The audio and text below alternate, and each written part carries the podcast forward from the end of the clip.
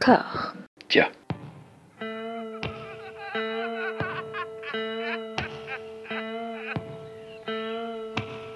And now for something completely different. Would you like to talk about the meaning of life, darling? Sure, why not? Philosophy for two? Right. Provided the movement never forgets that it is the inalienable right of every man or woman or woman to rid himself or herself or herself. Agreed. Thank you, brother or sister or sister. Where was I? I think you finished. Oh, right. I don't want to talk to you no more, you empty-headed animal food trough whopper. I fart in your general direction. Your mother was a hamster and your father smelt of elderberries. Bonjour et bienvenue à toutes et à tous dans Discordia, le podcast qui tente d'aplanir les débats qui rongent la pop culture de l'intérieur dans une conversation apaisée, apaisée bien sûr, toujours apaisée évidemment. J'ai la joie d'être rejoint par Jérémy, comment ça va? Ça va bien François, enfin euh, on a des, des temps fort troublés, mais euh, écoute ça va. euh, Oui, ça, ça, ça s'épousera bien le décor en fait de, de cette émission-là. Je, je Ouais. pense euh, l'horreur dans toute sa splendeur. Voilà, c'est toi qui as eu l'idée effectivement du, du sujet euh, de cette semaine. Euh, tu t'es dit pourquoi ne pas faire ce que tu avais fait avec Daniel Andreev sur la comédie, mais avec le cinéma d'horreur? Euh, là, on- évidemment, on est fin juin, donc évidemment, c'est beaucoup plus compliqué de faire ça sur une année parce que je pense qu'il y a vraiment beaucoup de films. Ouais. Mais là, voilà, c'est il y en a beaucoup qui rentrent dans leur introspection cinéphilique, qui préparent déjà leur top. Moi, moi, pas du tout. Mais c'est vrai que pour le cinéma d'horreur, je me suis dit bon, voilà, là, on est arrivé à mi-parcours, c'est bien de faire un bilan. Why le film d'horreur? Tout simplement, bon, déjà parce que euh, on aime ça et que sans ça, je pense que tu n'écrirais pas Mad Movies. Mais la raison, c'est aussi tout simplement parce que justement, comme on vit une époque euh, particulièrement merdique, il faut euh, bien le rappeler que le cinéma d'horreur, depuis très très très longtemps, euh, c'est une grosse éponge qui, qui, bah, qui passe sur nos, nos plaies ouvertes et qui euh, bah, ensuite va euh, essorer tout ça dans le petit et le grand écran. Et bon, le cinéma américain s'est fait une spécialité de ça, mais pas que. Et c'est vrai que c'est- un bon euh, thermomètre de notre société, comme j'aime bien le dire. Peut-être pas dans tous les films dont on va parler, mais euh, voilà, je, je- je pense que c'est toujours bien de s'arrêter. Et puis surtout qu'en plus, on a commencé une décennie de manière très brutale, qu'on a vécu une pandémie que jusque-là, on ne regardait que dans justement ces films-là, et que euh, bah, justement, euh, se dire, mais où est-ce qu'on en est qu'est-ce que qu'est-ce que le cinéma d'horreur va nous dire de, de ce que l'on est en train de vivre euh, et de traverser. euh. Après euh, des années 2010 qui étaient aussi hein, assez particulières quand même de ce côté-là. Bah, Des années 2010 qui ont vu émerger trois courants euh, très singuliers du, du cinéma d'horreur. Pour euh, la vitrine, il y a eu le, le succès absolument incroyable du premier film euh, Hit, adapté de, de ça de, de Stephen King, et qui a été nivelé par le bas dès le second opus. En fait. C'est un un accident, en fait, le, le premier film de Andreas Muccetti. L'horreur grand public, et puis euh, d'un autre côté, ce qu'on a commencé à appeler l'elevated horror, Ah, avec tout cette mode de film euh, un peu trop bien pour l'horreur finalement tu vois on dit pas c'est pas du film d'horreur non c'est l'elevated horror c'est plus plus c'est plus intelligent c'est bah Je te oui. regarde de haut.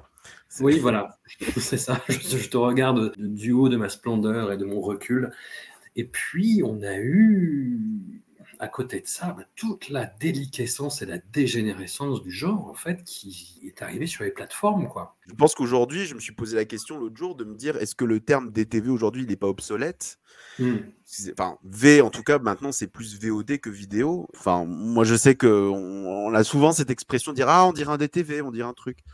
Et euh, c'est vrai que maintenant euh, on a, contrairement à la vidéo, encore plus de films, mais aussi bah, encore plus de, de déchets malheureusement Ouais. puisque je suppose que ça coûte beaucoup moins et que c'est plus rapide. Et euh, d'un côté, c'est triste parce que certains films n'auront probablement jamais de, de support physique. Euh, et d'un autre côté, on a euh, des rivières de, de- de titres, mais pas possible, quoi. Et de tous les horizons. Je pense que il n'y a pas que, là encore, c'est pas que les États-Unis. euh.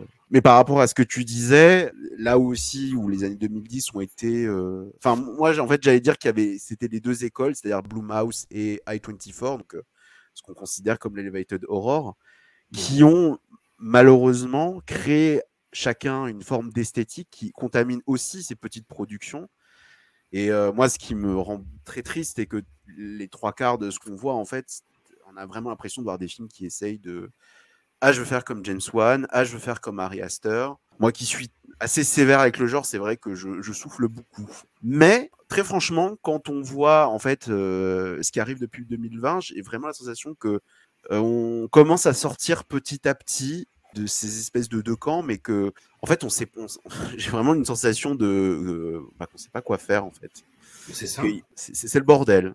Bon, quelque part, c'est peut-être mieux, je sais, je sais pas, je, je sais pas, c'est ce qu'on va essayer de voir, mais parce que là, par exemple, dans, dans, dans, dans les films qu'on a choisis, il y a finalement pas énormément de films américains. Non pas que je sois anti-américain, c'est juste que c'est vrai que généralement, c'est qui domine le marché sur le genre, et là, pas du tout. Et, euh, et, aussi avec des films qui finalement ne se ressemblent pas vraiment, ce qui, là, plutôt, c'est une bonne chose. Alors après, euh, voilà, comme j'ai dit, c'est, on, on, va essayer de, de, de passer un peu euh, avec notre pelle et de voir euh, qu'est-ce, que, euh, qu'est-ce qu'on va tirer de tout ça.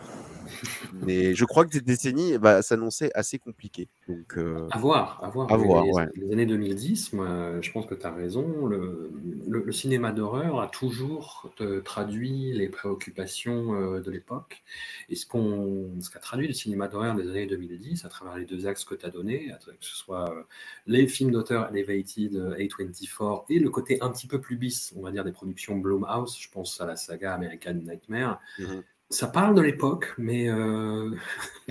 bah, mais, ça te dit à chaque fois, bah, démerdez-vous un peu avec ça. Quoi. Je ne sais, sais pas s'il y a un terme pour ça, mais c'est vrai qu'on a ce courant de films, comme American Nightmare, justement, qui cristallise très bien ça, qui euh, arrive. Enfin, euh, je pense que le film d'horreur, il a toujours été politique, parfois accidentellement, parfois, parfois moins.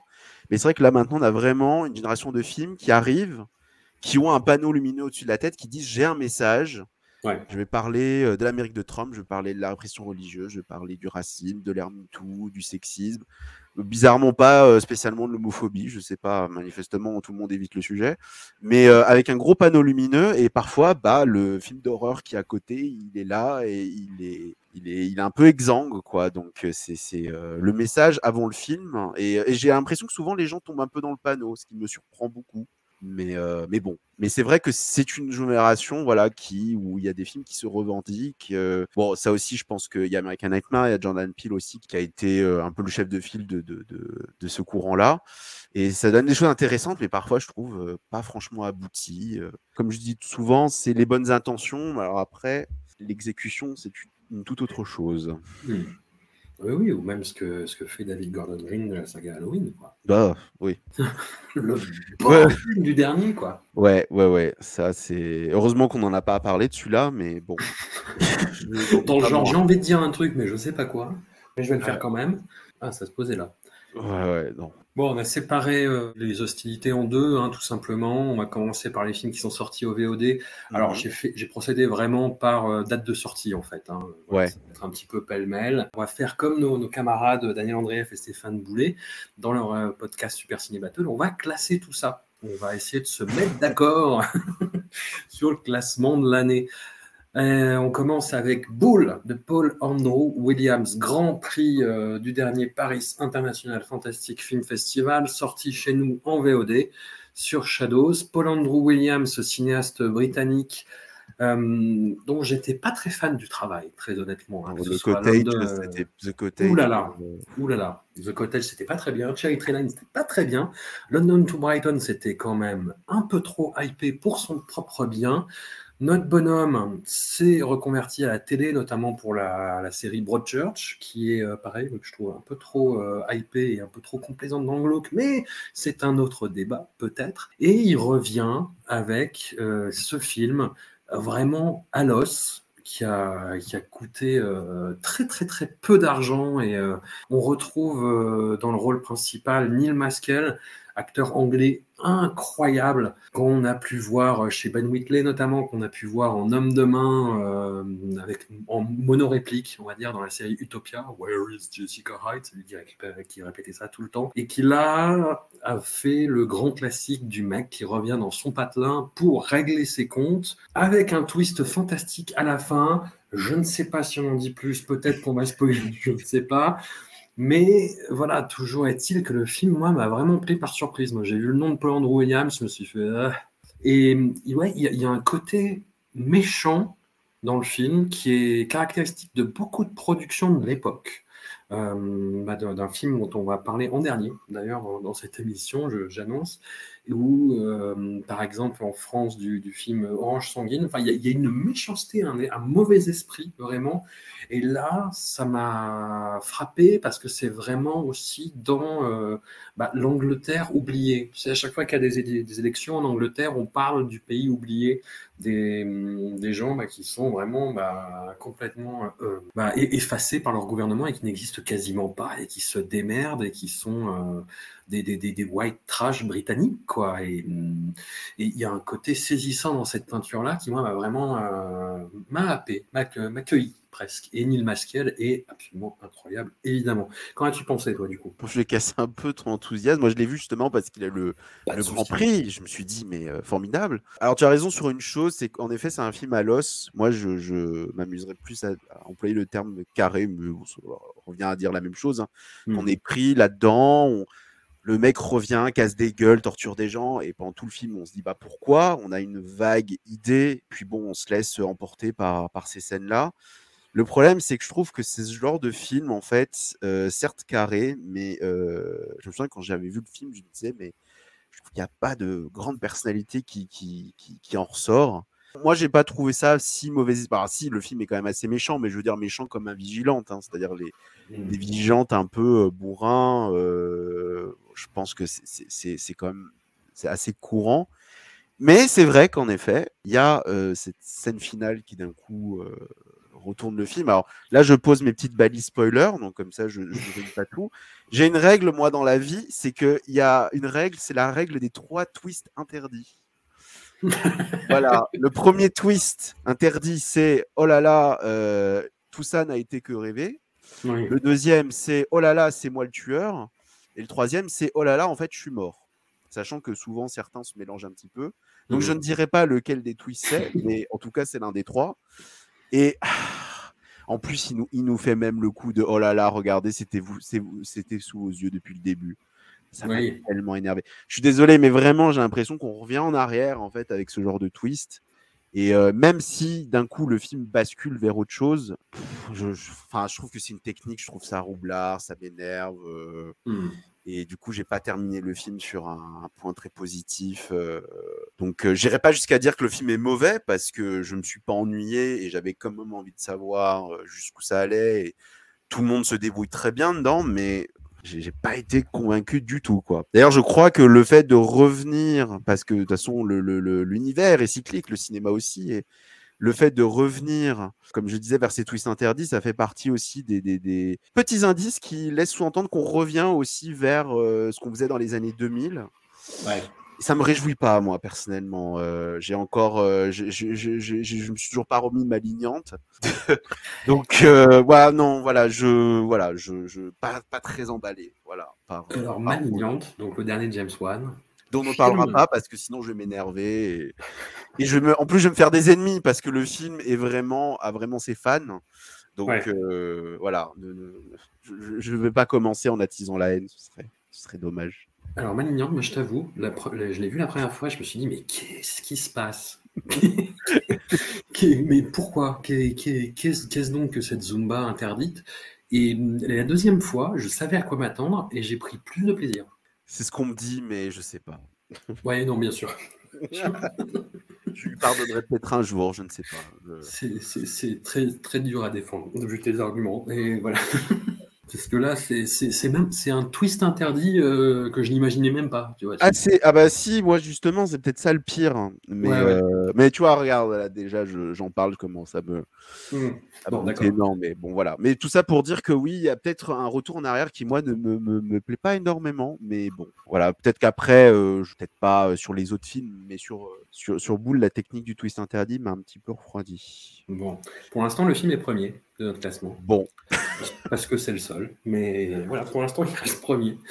Le deuxième, c'est un film qui a fait parler de lui 48 heures, j'ai l'impression. Oui, c'est non, je, me trompe. ouais. c'est un film d'horreur Disney+, et quelque part tout est dit, non Je sais pas.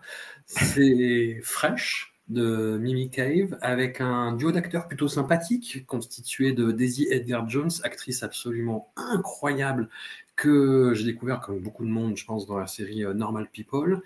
Et euh, son intérêt amoureux, comme on dit, euh, je fais anglais si je parle anglais, euh, je t'embrasse, mais reste tolérant quand même. c'est Sébastien Stan, le, soldat de l'hiver, hein, chez Marvel, voilà, qui s'y fait une infidélité, quoique c'est toujours chez Disney, et on est dans un Boy Meets Girl qui va virer en film d'horreur, mais en film d'horreur Disney, quoi.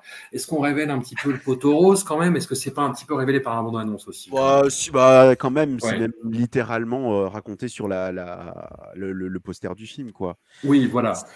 Donc Sébastien Stan, en fait, enlève des jeunes filles, les maintient en captivité le temps de s'amuser ou pas avec elles, le temps ou pas d'en faire des compagnons euh, de ses déviants à savoir c'est un cannibale et c'est un, cuisinier qui fournit euh, tout un groupe occulte de personnes qui se nourrissent de chair humaine euh, avec les chairs de ses proies et va s'engager un jeu du chat et de la souris entre la captive et son geôlier. C'est amusant? Point d'interrogation. Euh, c'est drôle parce que oui, tu disais, le, film a fait parler par 48 heures, c'est un peu ça. C'est-à-dire, il y a eu une espèce de, une nouvelle catégorie de buzz évanescent. Je ne sais pas comment on peut qualifier ça.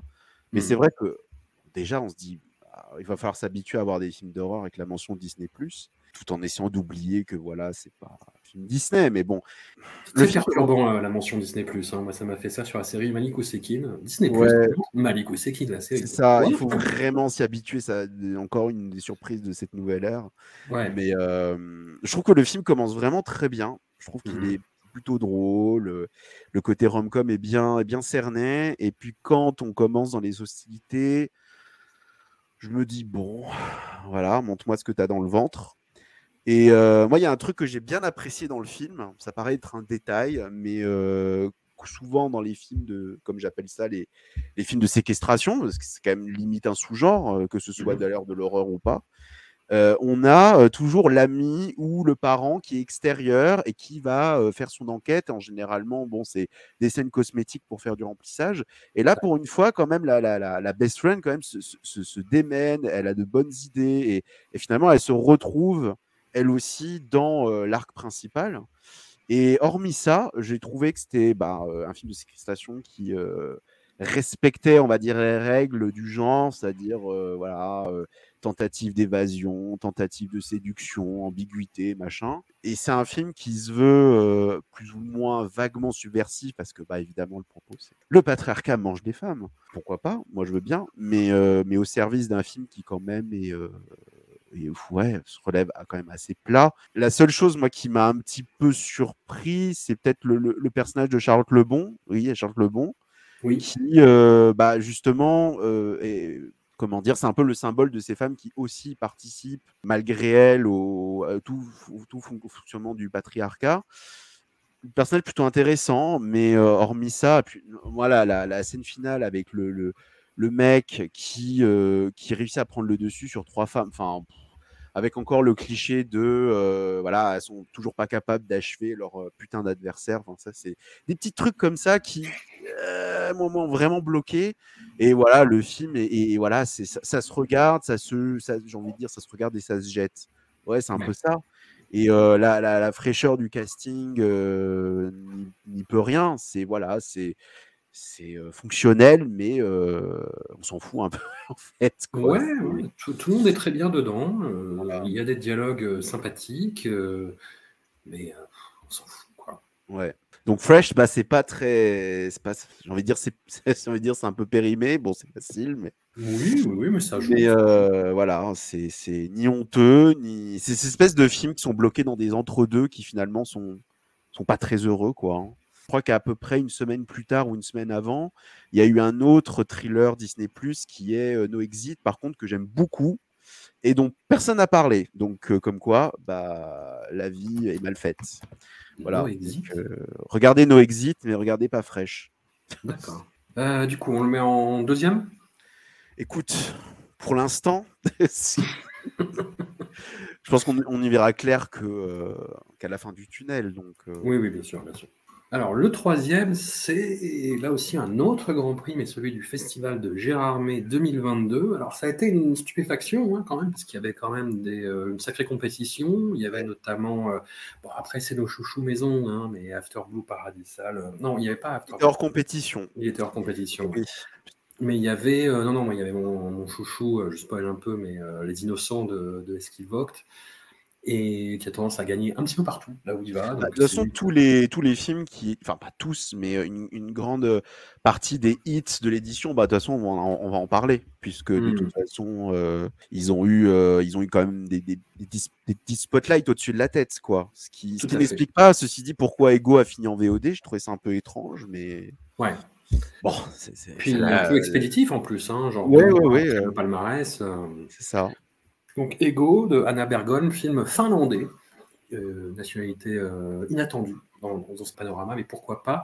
Alors on est quand même sur, euh, on va faire les, vieux cinéphiles amateurs de genre blasés, mais sur des émotions un peu connues, quoi. Sur une famille. Alors c'est le contexte qui change parce que c'est une famille un peu d'influenceurs qui met un petit peu en scène son harmonie et sa joie familiale. Et puis il y a une espèce de créature inattendue qui va s'immiscer là-dedans en forme d'œuf et euh, qui va donner naissance à une, une créature très effrayante et qui va muter en quelque chose d'autre. Je- J'essaye de, de trouver quelque chose pour pas trop spoiler encore une fois. Et là encore, euh, on est sur des, euh, des, des sphères attendues. Alors, moi, j'étais très surpris qu'un film d'apparence mineure comme ça remporte euh, la compétition euh, bah, devant d'autres films qui avaient d'autres mérites. Hein, mais, euh, On sait quel film tu voulais qui, qui est Prix. oui, on, oui, oui, oui, on a, on a- on a- je crois que le message est passé. C'est le dernier film de- qu'on va traiter aujourd'hui.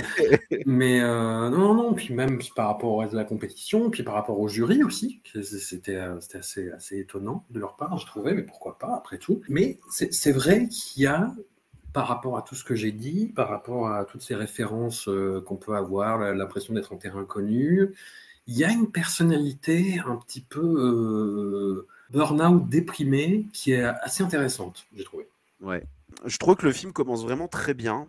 Euh, Vraiment, euh, la, la- la manière de, de- de- de mettre en scène cette espèce de pavillon que je trouve personnellement cauchemardesque. hein, moi, cette espèce de d'esthétique, euh, j'allais dire polypocket même pas. euh, c'est vraiment, c'est, c'est, il y a des, petites fleurs partout, des, des, des miroirs. Enfin, c'est, c'est tout est très propre. Enfin, c'est vraiment et euh, l'irruption de l'oiseau euh, qui vient foutre le bordel.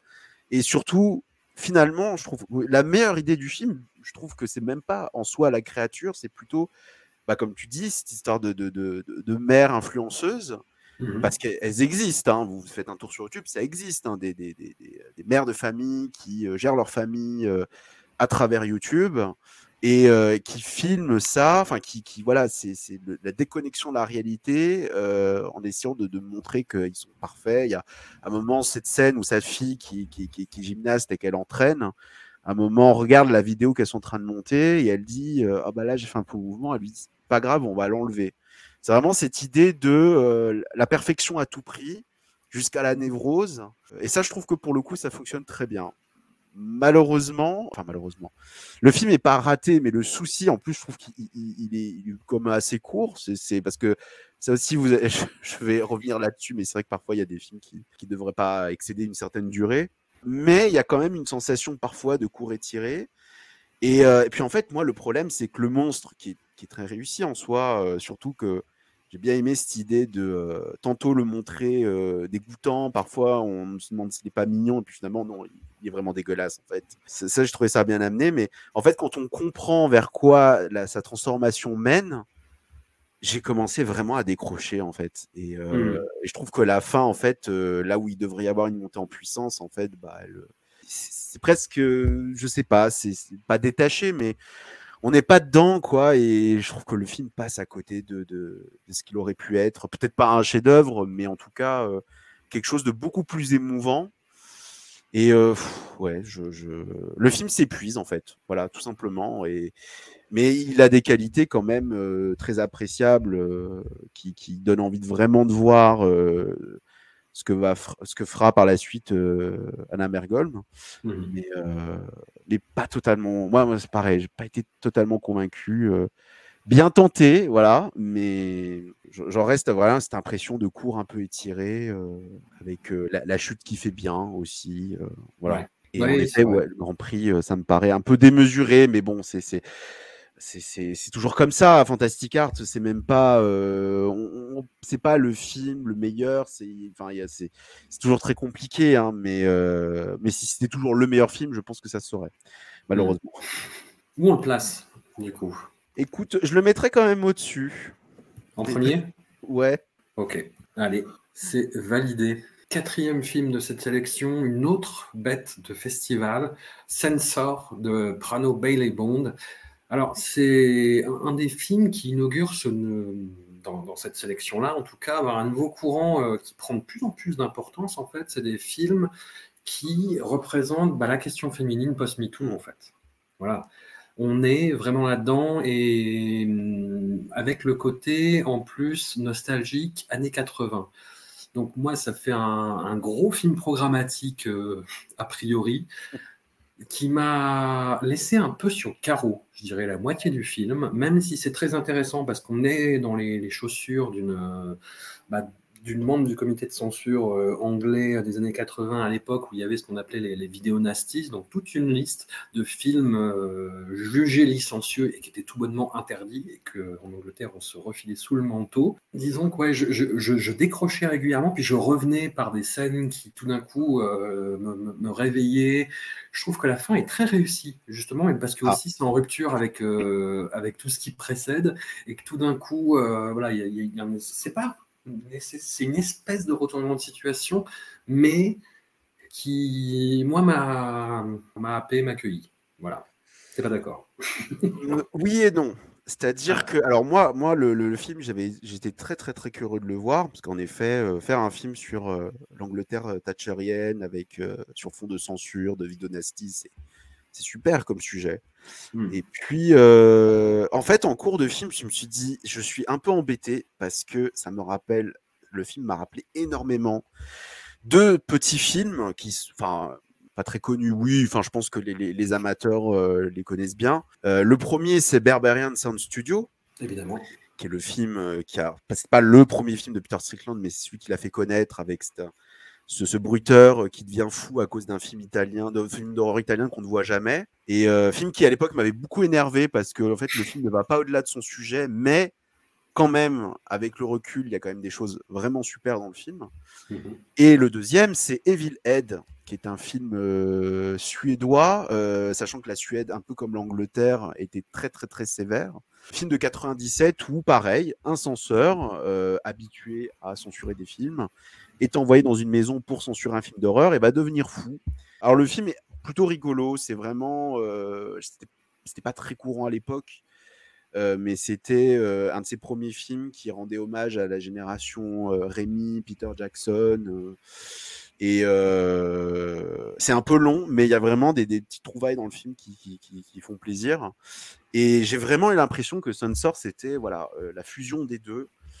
Et euh, alors après, je dis pas qu'il y a plagiat, je dis pas que euh, voilà, je, je- je pense que je, je pense qu'elle est quand même assez maline et autant peut-être qu'elle les connaît pas ces films. C'est juste que moi, voilà, je dis genre ah, j'ai eu l'impression un peu d'avoir déjà vu ça. En plus avec ce côté, voilà, l'héroïne qui euh, euh, ne distingue plus la réalité du du rêve, ça me fatigue un peu en fait ce genre de, de, de schéma.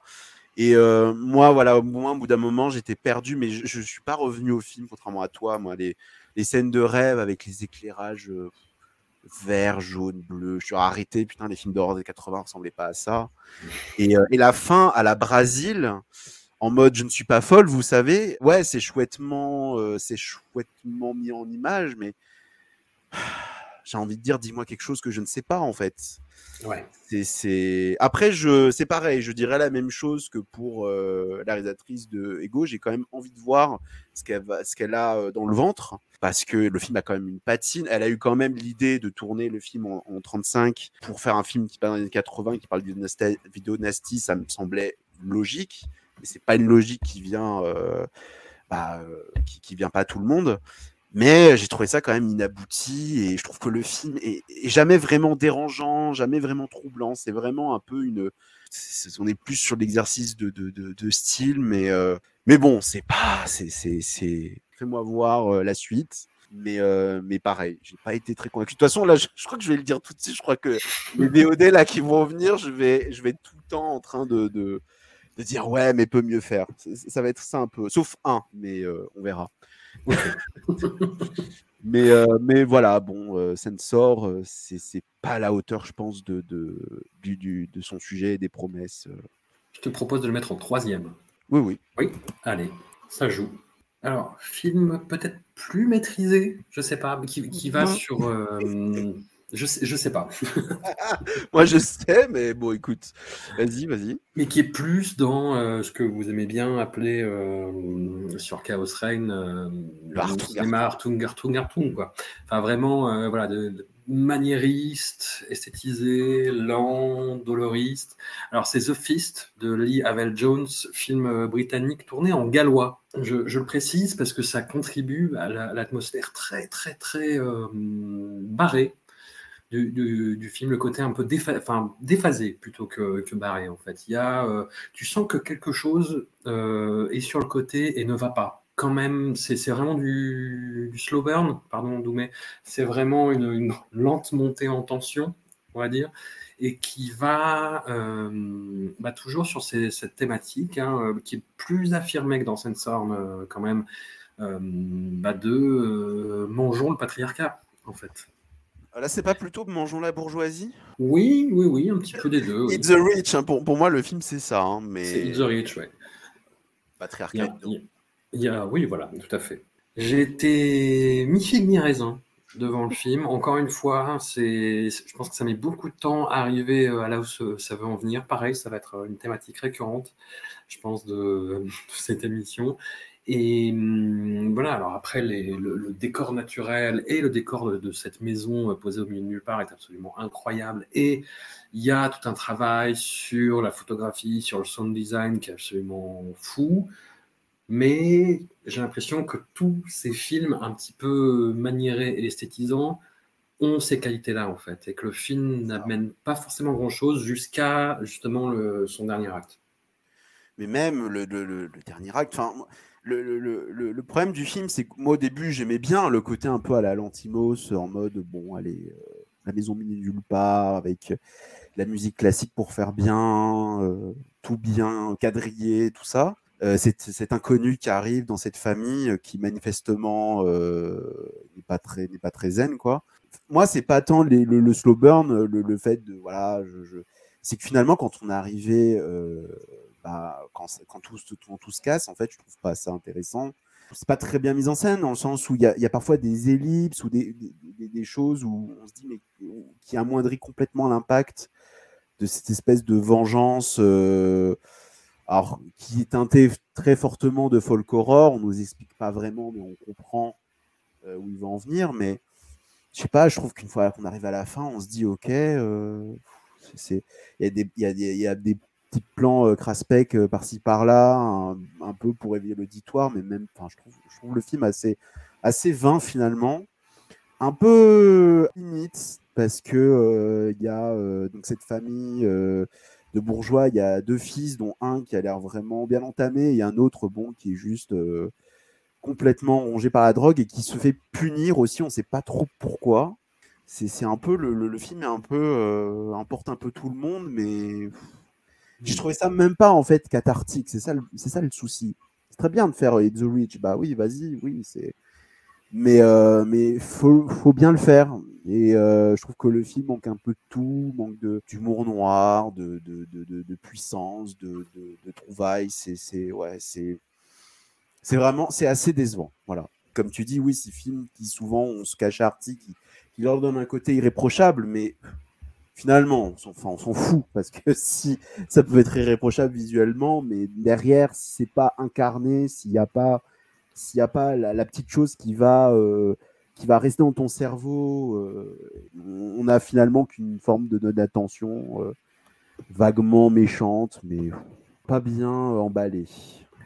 Pas très mémorable. Non. Tu le mettrais où, toi? Est-ce que c'est mieux que Fresh ou pas? Non. Non? Ah d'accord. bah en dernier du coup alors. Oui, oui, oui. C'est cruel. Ah, oui. Mais c'est comme ça. Alors, le suivant, c'est, c'était un petit coup de cœur de l'édition euh, Gérard May 2021 euh, qui a été très particulière, tout simplement parce qu'elle s'est déroulée l'édition en ligne. Voilà, elle s'est déroulée en ligne. C'était ouais, c'était très très très curieux. On suivait en fait les, réactions des gens sur Twitter. Voilà, le, le Twitter, le festival, c'était super. Mmh. Et en plus, la, alors c'est toujours, euh, c'est toujours un sujet. La, programmation, euh, que ce soit la compétition ou les, les, les sections parallèles hors compétition, etc. Il y a un peu de tout. Hein. il y a un peu de tout. Et au bout milieu de tout ça, il y avait ce, film d'animation coréen, Beauty Water, de Cho Kyung-hoon, qui part là aussi en terrain très très connu. Hein. C'est euh, le mythe de la beauté. Euh, quelqu'un va découvrir une substance qui va la ronger de l'intérieur, euh, à savoir une personne bah, en surpoids qui bosse en plus dans le milieu de la télévision et qui donc est entourée de gens extrêmement superficiels qui ne jurent que par la beauté. Et elle va découvrir une espèce de, bah, de lotion miracle qui a la faculté bah, de faire maigrir et d'acquérir euh, voilà, une, espèce de, beauté. quoi. Et ce faisant au prix euh, de, choses qu'on va découvrir au fur et à mesure. Et alors, moi, j'étais très désarçonné par le film, esthétiquement. C'est qu'à de le dire, oui. Parce que il y a, bah, tu sais, on est habitué à voir maintenant à avoir de l'animation euh, avec une fluidité absolument totale, à, voir euh, des, choses d'une beauté dingue. Et là, l'animation est très figée et très heurtée. Les mouvements sont décomposés de façon extrêmement étrange. C'est dû euh, bah, au budget, aux limitations de la production. Mais j'avais l'impression que la mise en scène en faisait quelque chose de. Voilà, qui au début, moi, m'a fait beaucoup, de mal. J'avais beaucoup de mal à rentrer dedans à cause de ça, justement, parce que j'avais pas l'habitude de, de, voir ce genre de partie pris esthétique dans l'animation contemporaine.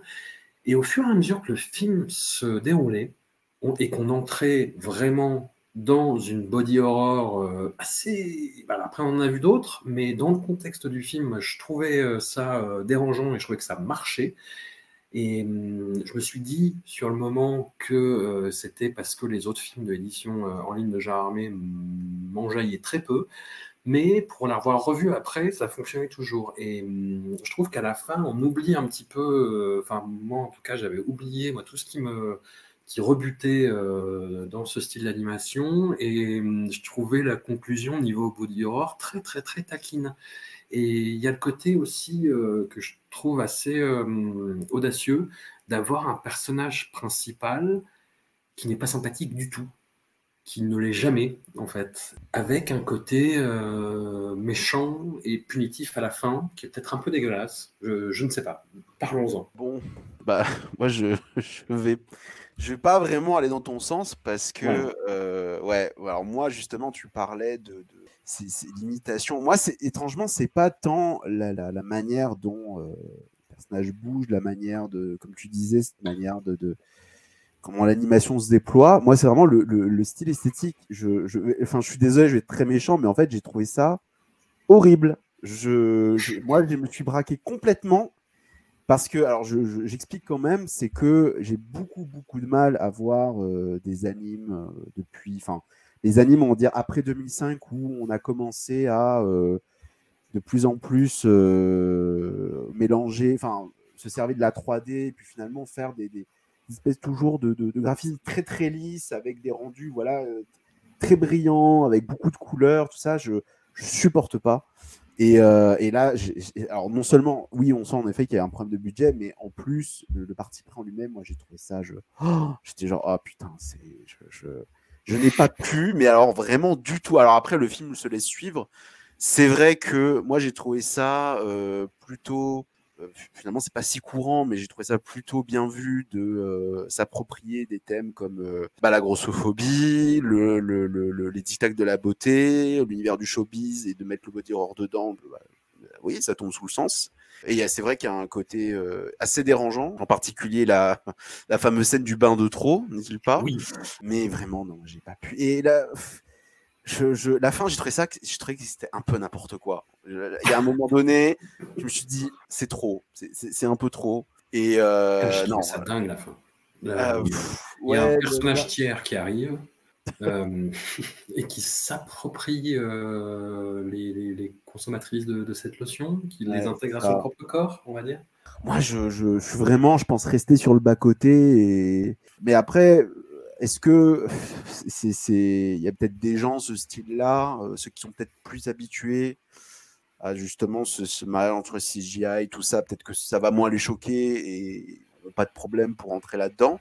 Mais, euh, moi, je n'ai pas pu, quoi. Je suis resté aux portes. euh, Tout après, j'ai quand même, ah, voilà, tu parlais de ce côté mal aimable du film. Ça, ça, ça m'a pas forcément gêné parce que je trouvais que justement ça se tenait bien, surtout vu l'univers qu'il décrit. Ouais, non, moi après, je suis vraiment, euh, je, je, je- voilà, Tu as eu mal aux yeux. voilà, exactement. Bon, où est-ce que tu le, le positionnes? Ah bah ça c'est compliqué parce que Ah oui, c'est très très très personnel. tu Mais allez, je le bloc. mettrais, je le mettrais quand même. euh, Allez, je le mettrais quand même au-dessus de Fresh. Au-dessus de Fresh. Allez, Allez, soyons fous. elle est bien cette concession, elle est bien. On arrive à un film qui a un petit buzz euh, Mhm. depuis, euh, depuis quelques mois, The Medium de Banjong Pizza Tamakun, euh, film thaïlando-coréen qui a la particularité d'être produit et d'être coécrit par Na Hong-jin, le réalisateur de The Strangers, ce qui explique le mini-buzz aussi, soyons clairs.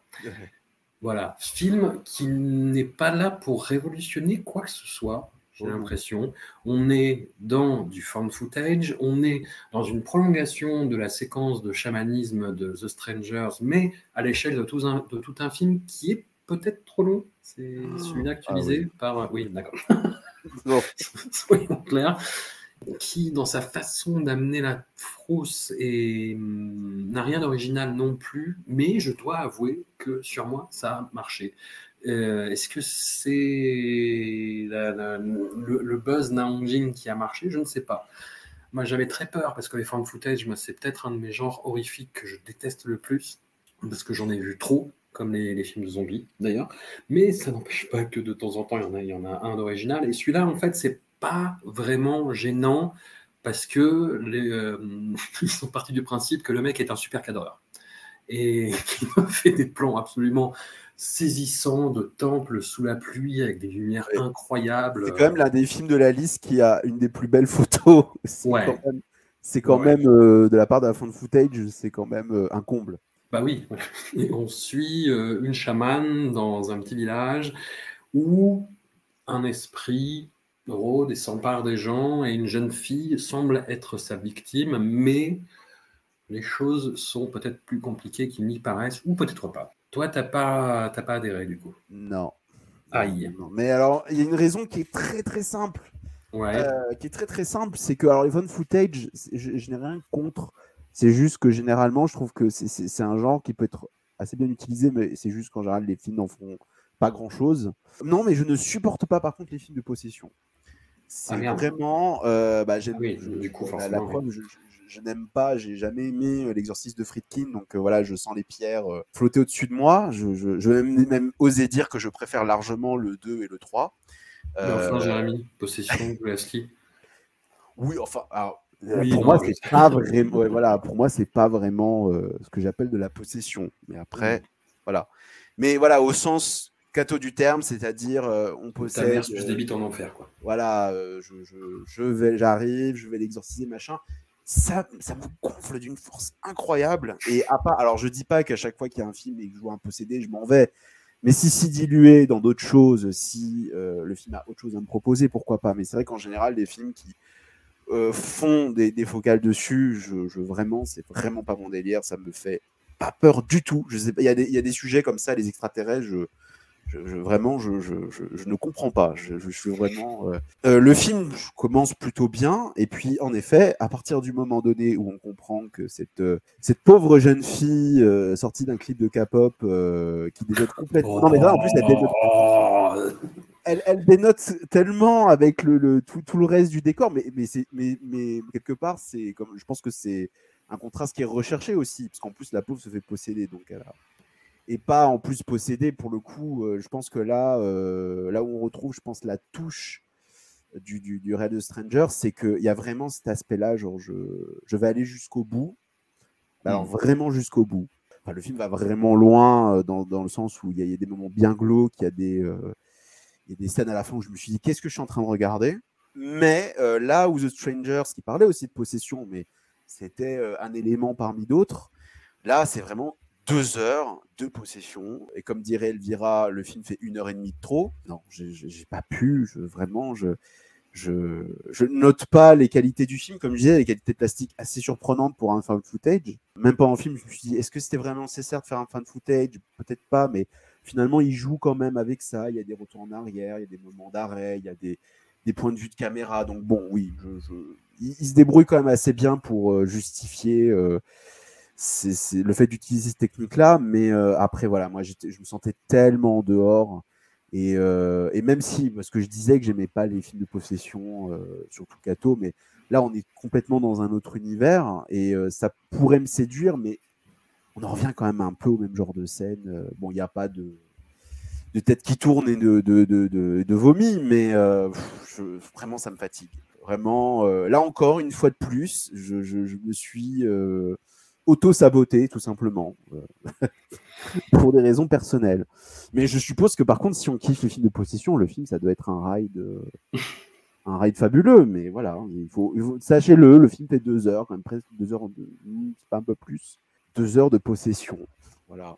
Mais alors après, euh, moi j'entends tout à fait ce que tu dis sur les Ouais. films de possession, mais au niveau des films américains contemporains. Ce qui est devenu la saga The Conjuring, par exemple, Ouais. ouais. moi j'ai envie de les envoyer se faire foutre, hein, les gens. Conjuring 3, ah, c'est affreux. il faut qu'on en parle, hein. faut qu'on en parle de Conjuring 3. C'est-à-dire que le film te dit, euh, inspiré d'une histoire vraie, et on te montre quelqu'un se transformer en démon, tu te dis, mais, mais Ah. attendez, attendez. C'est- C'est-à-dire. Et, euh, et avec tout le, justement le côté euh, derrière, euh, qui, qui te trouve un moyen de justifier le meurtre en disant, non, mais il était possédé, ça va, c'est bon, quoi. Et tu dis, mais non, attendez, quelques étapes quand même discursives dans, ce débat là, que nous avons. Mais là, le, contexte, en plus, euh, je le trouve plus intéressant parce qu'on est dans une culture animiste où il t'explique que bah, chez nous, on croit que euh, les esprits, il y a des esprits partout en fait, et que cet esprit-là, il t'explique sa singularité, et puis après tu découvres d'autres choses. Et hum, donc moi, ça m'a intéressé. Ça a aidé à faire passer les deux heures, très honnêtement. Et surtout, par rapport euh, à, tout ça et par rapport à tous les films qu'on va traiter aujourd'hui, on parle de cinéma d'horreur. Et je dois avouer que, pareil, en tant que spectateur, cinéphile, blasé, amateur de genre, j'ai de plus en plus rarement les chocottes. Ah, moi, Surtout- oui, ça, c'est rarissime. hein. Bah ouais, et surtout, voilà. Après, tu vois, on, on va parler de Black Phone euh, de Scott Derrickson. Le film m'a fait sursauter, mais c'est parce que c'est des jumpscares Ouais, de on en parlera. Oui, oui, en effet. oui. voilà. C'est pas la même chose pour moi. Voilà. Voilà. The Medium, il y a des scènes qui m'ont vraiment fait flipper juste parce que la possédée est filmée en train de sourire et tu sens Oui, dans ce sourire il y a quelque chose qui ne va pas. Voilà. Ouais. ça, ça m'a fait frissonner, vraiment. Tu vois, ça m'a pas fait euh, arrêter le film euh, et allumer les lumières, mais ça m'a, ça a fait son effet.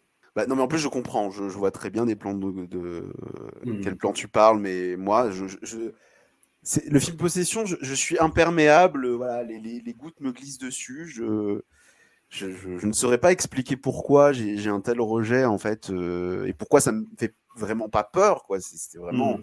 C'est un, truc qu'on peut le retrouver dans tous les sens. euh. Mais c'est vrai que oui, le film est délesté de, de beaucoup de choses lourdingues qu'il y a dans les films de possession américains. Mhm. Et c'est pour ça que je te disais que toute la première partie, en fait, quand c'est- la médium qui, qui parle, qui est sur le devant de la scène, je trouve le film vraiment. euh, bon, il y a un côté un petit peu euh, c'est voulu puisque c'est censé être un documentaire, un documentaire Arte quoi. Euh, Mhm. On la suit comme ça, c'est- un petit peu léché, c'est- juste ce qu'il faut. Mais euh, vraiment, ouais, à partir du moment où euh, tout, tout, tout se confirme, voilà, je, je, je ne voulais plus être là. Et j'ai quand même envie de le mettre en premier, tu vois. Ah, mais je m'en doutais, je sentais. Ah ouais. Bah ouais. Bah allez, vas-y, fais-toi Mm. plaisir. Bah, Après, moi, je le dis, c'est des raisons purement personnelles. Ouais. Le film en lui-même, je le trouve pas raté, même si j'ai envie de dire euh, que The Strangers l'explose. Oui, oui, Euh, bien sûr, bien sûr. Voilà, donc euh, avec une ambiance très, très, enfin très très proche aussi. Moins le sujet, enfin même voilà. J'ai la sensation de voir le, le, le- le petit frère de The Strangers, mais en, en moins en moins bien quoi, en, Ouais. plus plus orienté euh, possession. Mais bon, Moins ouvert, en, Voilà. en moins étonnant. J'entends, j'entends. Et le dernier film de la section VOD, film euh, sorti euh, à l'instant, enfin à l'instant, quelques jours, à C'est l'instant. ça.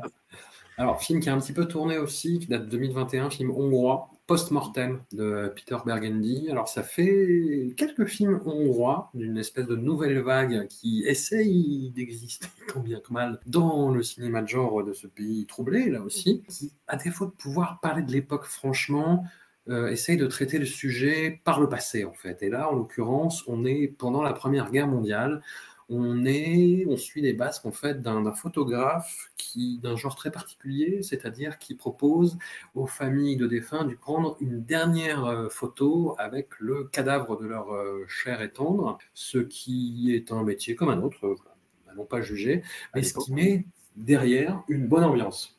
Tu vois, direct en fait. C'est-à-dire qu'on a beaucoup. euh, bah, Il y a une scène quand même d'intro aussi assez violente sur un champ de bataille de la Première Guerre mondiale. Ça, on est bien dans le, dans le cœur du sujet. Et puis, on a ces, cette espèce d'ambiance mortifère. Mais, mais vraiment, hein, il y a une ambiance de putréfaction. L'image est grise, on sent le froid. euh, Il y, a, il y a un vrai talent euh, d'ambianceur, on va dire, de la part du réalisateur. C'est marrant parce que, enfin bref, je- tu, Non. tu verras, mais moi je, je pense totalement l'inverse. Mais- Ah merde Ah merde Et puis, on arrive dans un petit village où euh, il se passe des événements surnaturels à base de, de fantômes, de gens euh, qui sont propulsés dans les airs. Euh, Là encore, Pas bonne content. ambiance. Voilà, Les fantômes pas contents. voilà. Et après, moi, j'avoue que le film me perd, en fait, jusqu'à la fin. Ouais. Où il se passe un petit peu des trucs, et, mais voilà. Mais je trouve, je trouve qu'il y a un truc dans l'ambiance. Voilà, il y a un truc euh, malsain, dégueu, qui m'a déteint dessus, en fait, pendant que je voyais le film. en disant, Euh, J'aurais bien voulu le sentir, moi, parce que justement, Ah ouais. c'est le, le- bah, le- le- il faut le dire quand même, le sujet est quand même complètement hallucinant et surtout méga flippant. Enfin, moi, en fait, j'ai, pour parler de choses qui me font peur, c'est vrai qu'en général, les fantômes, bon, moi, tout ce qui touche à la mort, en général, moi, c'est ce qui m'affecte le plus, mais moi, le, le- le- le concept de photo euh, mortuaire, qui était un truc très très à la mode euh, entre la naissance de la photographie, puis après, je crois que ça a un peu euh, disparu après les années 20-30, ça me terrifie. Mais vraiment, c'est un truc, ça me met extrêmement mal à l'aise. Et je me suis dit, mais rien que l'évocation de ça, je, me fais dessus. Et le problème, c'est que le film, j'ai l'impression, euh, n'arrive pas du tout à retranscrire ce que tu décrivais, cette ambiance, cette ambiance mortifère. Déjà parce que moi, la, photo, je la trouve beaucoup trop lisse, je la trouve beaucoup trop grise. D'ailleurs, j'ai envie de faire une thèse dessus, mais en effet, il y a un gros problème depuis les années 2010, euh, quoique ça remonte peut-être au milieu des années 2000. C'est qu'est-ce que c'est la photo aujourd'hui? C'est euh, la photo de film d'or, c'est on éteint la lumière, c'est gris. Alors que enfin, je sais pas qui c'est qui, qui, qui- qui a lancé cette idée. euh, je, je comprends pas en fait. je- ça, ça- ça m'énerve. Et en plus, je trouve que le film aurait pu gagner en étant tourné en 35, en noir et blanc ou en sépia, ça aurait plus en, plus épousé le- ce dont il parle, c'est-à-dire bah, la photo. Et voilà, du coup, on a une image numérique très lisse, avec des maisons très blanches, euh, voilà. Et toutes ces scènes qui, normalement, auraient dû vraiment mettre mal à l'aise avec ces cadavres, parce que il faut aussi préciser que dans le village, il y a un charnier, que je crois qu'on ne peut pas enterrer les gens parce que le sol est gelé. C'est ça. Et du coup, lui prend des photos de, de ses morts. On se dit, euh, c'est- c'est- c'est- enfin, sur, sur le papier, moi, ça me très mal à l'aise. À l'écran, je, je me suis vraiment senti à côté. Et, euh, et alors, tout ce qui est fantastique dedans, enfin, le mec a voulu faire à la Blue Mouse, c'est-à-dire qu'il y a des fantômes en CGI qui, qui courent sur les murs, il y a des gros bruits. euh, c'est vraiment, voilà, je fais beaucoup de bruit. Regardez, ça fait peur. Je mets la musique à fond. C'est, ça m'a fatigué. Ouais. Et dans la dernière partie, tu sens qu'il veut mettre vraiment. Il y, a, il y a des images un peu, quand même, il faut le dire, un peu bizarroïdes quand même. hein, les gens bah, qui, qui sont euh, soulevés dans les airs, euh, le, le- l'espèce de, de, À un moment, il y a un, gamin en état de putréfaction qui se balade dans le village. Tu te dis, bon, quand même, c'est, c'est pas très. C'est pas tous les jours qu'on voit ça, mais, mais je sais pas, tout ce torrent d'effets spéciaux, de, de tout ce cafarnaum, je trouve, fonctionne pas du tout sur moi. Et puis en plus, la fin dans l'au-delà, je trouve que ça fait très, euh, ça fait très Insidious. Et je Ouais. n'aime pas Insidious. Ouais. Et, euh, et l'acteur principal joue comme une chaise. Il est très joli, mais il joue comme une chaise. Et euh, il y a des moments dans le film où il est dans des situations mais improbables et le mec ne fait rien. Il est là. Il se dit mais ah ouais bah oui mec. T'es, t'es- à un moment il y a une scène où il est littéralement dans une pièce inondée, mais il reste là, il regarde. Qu'est-ce qui, qu'est-ce qui se passe quoi? Et mais le film, je le trouve bizarrement attachant. Bah, peut-être tout simplement parce que à cause de son sujet, de son cadre qui est très très inhabituel.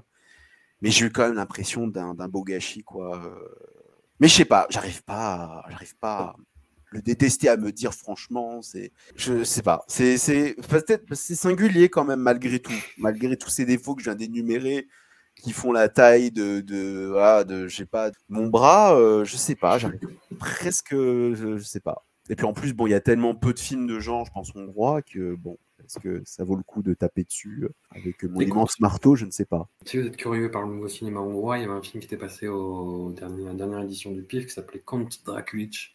Très, très, très particulier, mais euh, une espèce de, de parodie de films d'espionnage et de films de vampires avec un. Oula, là, tu me vends pas du.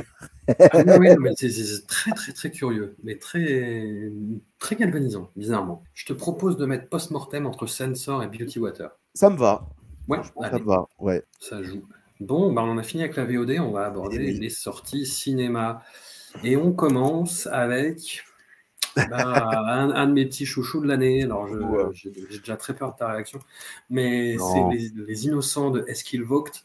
Eskilvogt, qu'on connaît pour être le compagnon de route de- en tant que co-scénariste de Joachim Trier, qui a notamment signé- co-signé avec lui les scénarios de Thelma et euh, de The Worst Person in the World, euh, Julie en 12 chapitres. Et là, c'est euh, un film à hauteur de môme, un été dans une banlieue euh, résidentielle.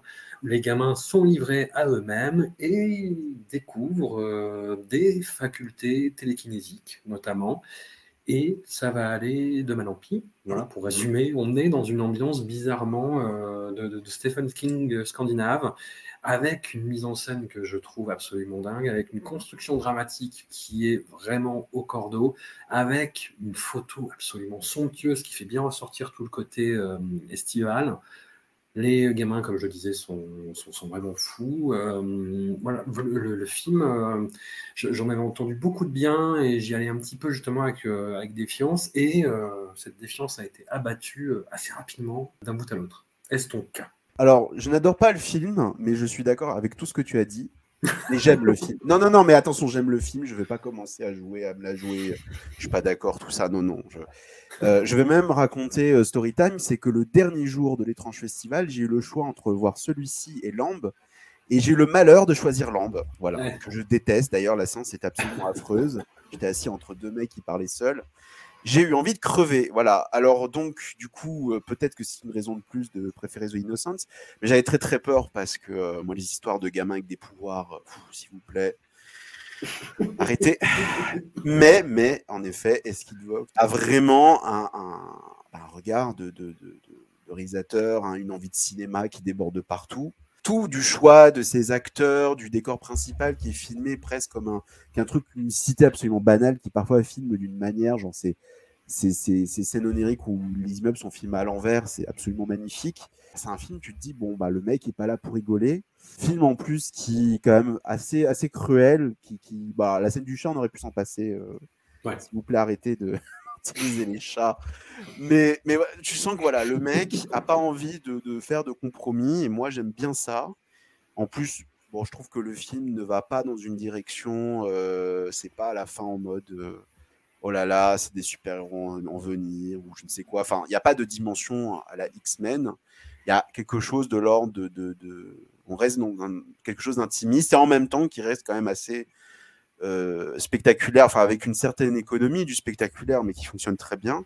Maintenant, qu'est-ce qui ne va pas et qu'est-ce qui m'empêche d'adorer? C'est peut-être que je trouve que le film manque de une certaine émotion dans le sens où c'est horrible comme comparaison parce que en plus ça fait un bail et tout ça et mais euh, je peux en prenant prendre un sujet surnaturel aussi rabâché pour le mettre à hauteur d'enfant dans une cité euh, voilà euh, bah, forcément je peux pas m'empêcher de penser à Morse Ouais. et je trouve que comparé à Morse euh, il manque encore un petit peu de poésie j'aurais voulu en fait une émotion qui me fasse décoller et elle n'a pas eu lieu. Alors peut-être que c'est pas le propos de. Enfin, je pense, le, le film est plus dans l'effroi d'ailleurs. Mm. C'est pour ça qu'il est ici aussi. hein.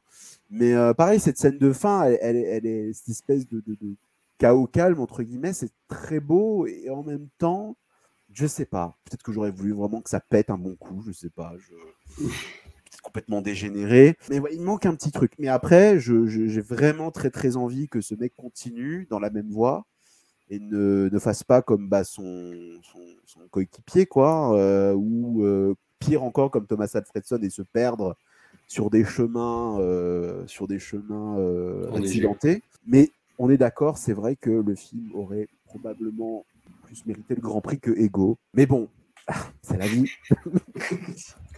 Après, il y a souvent la volonté dans ce genre de festival de pas de récompenser euh, le film qui a déjà le prix du public. C'est peut-être ce qui s'est passé. Ouais, voilà, c'est ça. C'est euh, les dures lois de, des festivals. euh. Mais, mais le film avait, il avait pas eu un prix justement à l'étrange? Je me pose la question. C'est possible. Je ne sais plus. Mais bon. Et contrairement à Ego, pour le coup, celui-là a eu la chance d'être diffusé au cinéma. Ouais. Tant mieux d'ailleurs, hein, parce que c'est vraiment un film vraiment beau. Donc euh, Ouais. c'est- tellement rare en fait que je commence pas à pinailler sur oui, machin, c'est trop gris. Ah, ça fait du bien quand même un, un film comme ça. euh.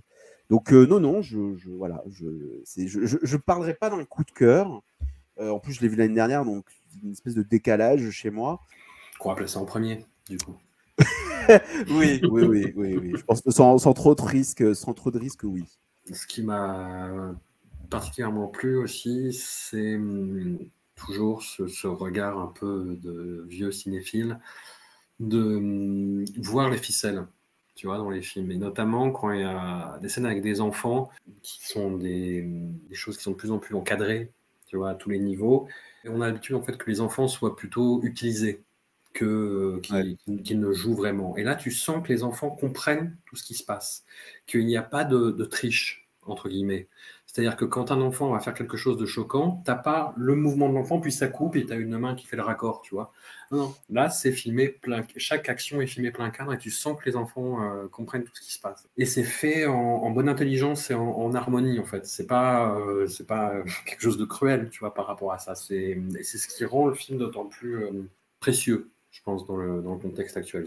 Ça, ça ne prend personne pour un pignouf et ça ne manipule personne, si tu vois ce que je veux dire. Oui, oui, tout à fait. Alors, le film suivant.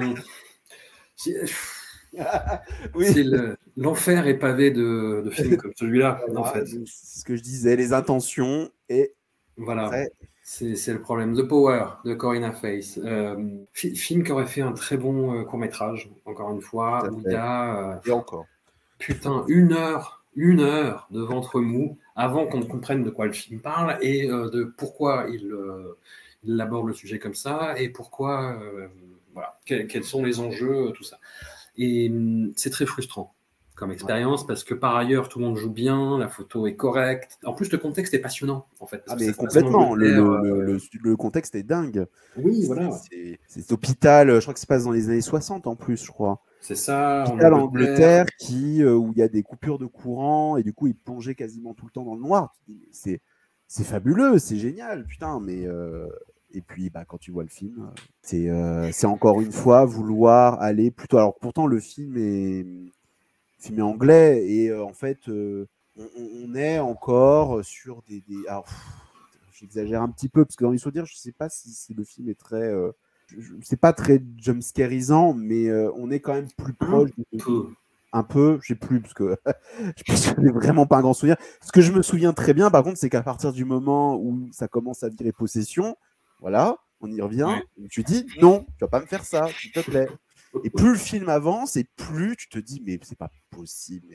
Et à la fin, on voit ce qu'elle veut dire, oui, évidemment, parce qu'évidemment, le film part de, bah, encore une fois, de patriarcat, de, Mais, mais la manière, la manière, euh, elle est, elle est, elle est pas au point, quoi. C'est sans être honteux, en effet, parce que le film est, et voilà, il est fonctionnel, comme j'aime bien dire, Hmm. mais on s'en fout. Mais gâcher un tel sujet. Pour ça, je disais aussi tout à l'heure sur euh, Postmortem, j'avais l'impression d'un gâchis, mais le film était quand même bizarre malgré tout. Là, Ouais. non, c'est aucune bizarrerie, il n'y a aucune, je trouve, singularité. C'est très fade et euh, ça ne fait jamais peur, alors que ouais, le, le film, je pense, rate vraiment ce qu'il entreprend. Et j'étais très surpris, bon, c'est peut-être dur de dire ça, mais qu'il sorte euh, bon, en salle de manière modeste, mais bon, je, je me suis dit, d'accord, mais pourquoi, pourquoi lui? Ouais. Donc, euh, ah non, non, moi, vraiment pas convaincu par The Power, pour le coup. Ah, Je le mettrais bah, en bas de, Qui en manque. bas, bas de tableau hein, quand même. Ouais. Sous fraîche. Oui, oui. Même, même sous The Fest, hein, parce que, Ouais. comme je disais, au moins, euh, The, The- Fest, pendant un moment, j'étais un peu acquis à la cause. C'est après que ça dégringole, The Power, je pense que j'ai- très vite... euh, j'ai très vite saturé, quoi. Ah, mais on a team qui fâche. Bon, voilà, on arrive à, à une sphère de débat. Euh, Ah on avait là fait un- une saga euh, consacrée à, à Wes Craven. On avait euh, clôturé sur la, la saga Scream. Mhm. Donc voilà la première itération sans Wes Craven, avec l'arrivée euh, derrière la caméra de Matt Bettinelli-Olpin et Tyler Guylight. Et. Putain. Je- je- je- J'avais fait mon coming out en tant que non-fan de la saga Scream, euh, que je trouvais inutilement étiré. Enfin, je ne vais pas refaire le match une fois, mais voilà, j'étais euh, j'étais chonchon, j'étais euh, j'étais colère parce que j'étais ennui. J'ai- Je n'éprouvais aucune espèce de plaisir. J'ai grillé le, un des deux tueurs dès le début, mais comme tout le monde, en fait, je pense. Oui, oui, oh, bah, évident que ça- que tu te dis, mais attends. Pour moi, pour moi l'idée du film, c'est ça. C'est vous pensez que c'était eux les tueurs? Eh ben, c'est eux. Vraiment, il y a vraiment un côté, on se fout de ta gueule, mais on aime bien ça quand même. Bah, on, on est, euh, il y a vraiment un côté euh, saison 3 de la série Scream en fait. Tu vois, c'est le personnage le plus évident. euh, tu dis ah bah ok, bon bah soit, pourquoi pas. Et, et vraiment moi c'est celui où j'ai le plus ressenti l'ennui du casting euh, des personnages euh, récurrents en fait. Ah oui, oh bah, Le là pour le hein. Neve Campbell, tu vois mais quand il l'appelle, genre elle fait une gueule genre bon ok j'arrive. Ah, hein. Vous Ah, me putain. faites tous chier. Ah, d'ailleurs, c'est ce qu'elle a dit manifestement pour le sixième. ouais. Elle a bien raison d'ailleurs, parce que putain. Ah non, mais euh, bah, La, con- la construction des personnages de David Arquette et Courtney Cox, mais je n'y crois jamais. Je spoil le, la mort de David Arquette. Mais c'est tellement mais Oh. ça tellement énervé, mis forcé, ça m'a mis dans un état cette scène. Mais, Parce qu'ils te euh, font un truc de, il arrive à sauver euh, les personnages euh, qui sont attaqués par le tueur, il met un chaos au tueur, il met un million d'années avant de, de faire quoi que ce soit. Tu te dis, mais c'est ça, ouais. Mais moi, c'est ce que j'aimais bien dans les Scream, c'est que comme c'était des films qui jouaient avec les codes de l'horreur, en général, n'essayez pas de répéter les mêmes conneries ouais. et rester à peu près cohérent. Mais là, dans celui-là, tu as des moments où. bah, toute la scène de l'hôpital, justement, même elle, à un moment euh, juste avant, euh, la- la gamine, elle est, elle est dans l'hôpital, il n'y a personne. Tu es genre, mais qu'est-ce que c'est que ce bordel mais, euh, mais vous, vous savez- le, le- le truc, c'est que. On avait parlé évidemment sur euh, le podcast sur, euh, sur Wes Craven c'est que le 4 déjà, je trouvais, ne s'imposait pas vraiment. Hmm. Mais Craven s'en sortait à peu près. Là, ça ne s'imposait pas du tout. Le Mm. problème, c'est que ces deux mecs euh, qui ont fait Ready or Not, qui étaient vraiment le genre de film, tu ressortais, tu disais, bah, j'ai pas passé un mauvais moment, mais je peux pas dire que je me suis éclaté non plus. Ouais. Euh, je sais pas si c'était les mieux disposés, enfin même, enfin c'était qu'à moi, personne n'était disposé à continuer cette saga. Et en plus, on dirait même pas, ils reprennent même pas à la limite ce qui pouvait à peu près fonctionner dans leur film. C'est mis en scène de manière très plate. euh, L'intro, je pense que c'est l'une des intros de Scream la- les, les moins intéressantes de tous. Alors pourtant, avec celle du 3, ils avaient du, du roulement. hein. Mais alors là, c'est euh, littéralement. En plus, la, la, la, la, la victime ne meurt pas, ce qui est quand même aucun intérêt. Et les nouveaux, c'est pas possible. Alors j'ai peut-être une, une petite tendresse pour le personnage de la, de la nièce de Stu, qui évidemment reprend les caractéristiques de son oncle, c'est-à-dire la cinéphile qui touche surtout Hmm. mais qu'à la limite est peut-être le personnage un peu plus vivant. En plus, bon, c'est euh, ils ont attendu quand même le cinquième film pour qu'il y ait euh, enfin euh, une, une fille lesbienne. Je me dis quand même, vous en avez mis du temps, quoi. Ouais. Mais euh, et, et aussi, oui, j'aime bien aussi. Alors, je malheureusement, j'oublie son nom, mais euh, l'une des deux, bah, justement, qui est euh, qui est l'un des tueurs, qui était la, la, la Sadie dans Elle était une fois Hollywood. Et je pense qu'ils l'ont reprise exactement pour faire la même chose. Je l'aime bien. Elle a une tête de folle, j'aime bien, elle me plaît bien. Et tout le reste, les, les, bon, alors les meurtres, ça n'a jamais été le grand, le grand truc des scrims, hein, mais il y a des moments, enfin, la shérif qui se fait tuer devant elle en plein jour, t'es genre, mais. Est-ce qu'on parle du retour de Billy Loomis Ah mon dieu! Arrêtez, arrêtez. Alors j'allais dire, putain, j'allais dire une horreur, j'allais dire ne ressuscitez plus les morts. Il n'est pas mort, le pauvre. Mais bon, Ouais. c'est un lifting numérique. En plus, je trouve que cette idée est vraiment, je sais pas si tu l'as ressenti comme ça, mais j'ai trouvé ça vraiment limite. Si. Parce qu'il y a un côté, réveille le tueur qui est en toi. Ouais, voilà. Mon Tu sais, père comme si c'était un super pouvoir en mode- c'est- génétique. Voilà, je suis mon père, c'est un serial killer, donc je vais réveiller le. C'est Frostis, quoi, réveille le tigre en toi. Je suis genre, mais, mais qu'est-ce que c'est que ce délire? Mais, mais vous, avez- vous allez pas bien, quoi. C'est Et encore, je trouve que euh, moi, je suis moins sévère que toi. Le film, je l'ai regardé un peu d'un œil distrait. Euh, le dernier acte, bon, qui est refait, le premier acte du premier Scream, et va- moi, j'ai trouvé ça vaguement amusant. Il y a quelques trucs qui m'ont amusé, je l'avoue. Tu te dis, mais tout ça pour euh, nous faire une sentence sur les requels, en mode, ah, regardez, c'est des remakes, mais en fait, ce sont des suites. euh, oh là là, euh, je suis genre, bah ouais. Vous avez vraiment envie de vous battre pour faire un film pour, pour, pour faire ça. Donc, mais alors là, par exemple, là, ils, annoncent à toute berzingue le sixième. Mais là, je, alors là, je, je, je, je comprenais pas pour celui-là. Mais alors là, c'est Ouais. euh, soi-disant ça va se passer à New York. Mais arrêtez, c'est c'est quoi C'est Jason euh, On va le faire. Ça va être une tournée. Ils vont le faire dans toutes les villes des États-Unis. C'est qu'est-ce que mais euh, vraiment, cette saga euh, que j'ai réhabilitée malgré tout, mais là, elle, elle- court à sa perte, ou elle y est déjà, mais, mais c'est- vraiment triste. Mais vraiment, voilà, cet épisode-là, et il y a un truc qui, qui- qui est assez fou, c'est que, étrangement, il y a un revival slasher, surtout du côté de la VOD, depuis l'année dernière. Ouais. Et tous les films que j'ai vus de cette euh, case-là, c'est-à-dire des films comme Killer Party, Slumber Party Massacre, euh, Séance, sont 20 fois meilleurs que ce putain de Scream, quoi. Mais c'est un revival qui fait pas trop de bruit, en même temps, je, trouve malin parce qu'on on arrivait à une, bah, comme je disais, une nouvelle période qui récupère comme ça des thématiques dans l'air du temps, mais étrangement, le slasher s'accommode bien de ça. Et là, même pas, enfin, celui-là, en plus, ne, s'en sert même pas, quoi. C'est vraiment, euh, c'est joué au petit malin, mais, euh, avec une pauvreté. Ouais, c'est vraiment, ben voilà. Étrangement, je ne déteste pas le film, mais je, je trouve pas ça, c'est pas possible quand même, en fait. J'ai jamais été convaincu par la capacité euh, discursive de la saga, par le côté euh, eh, le côté elevated horror avant l'heure. C'est-à-dire, euh, on, on- on parle de l'époque, on parle des mutations, des habitudes du spectateur, etc.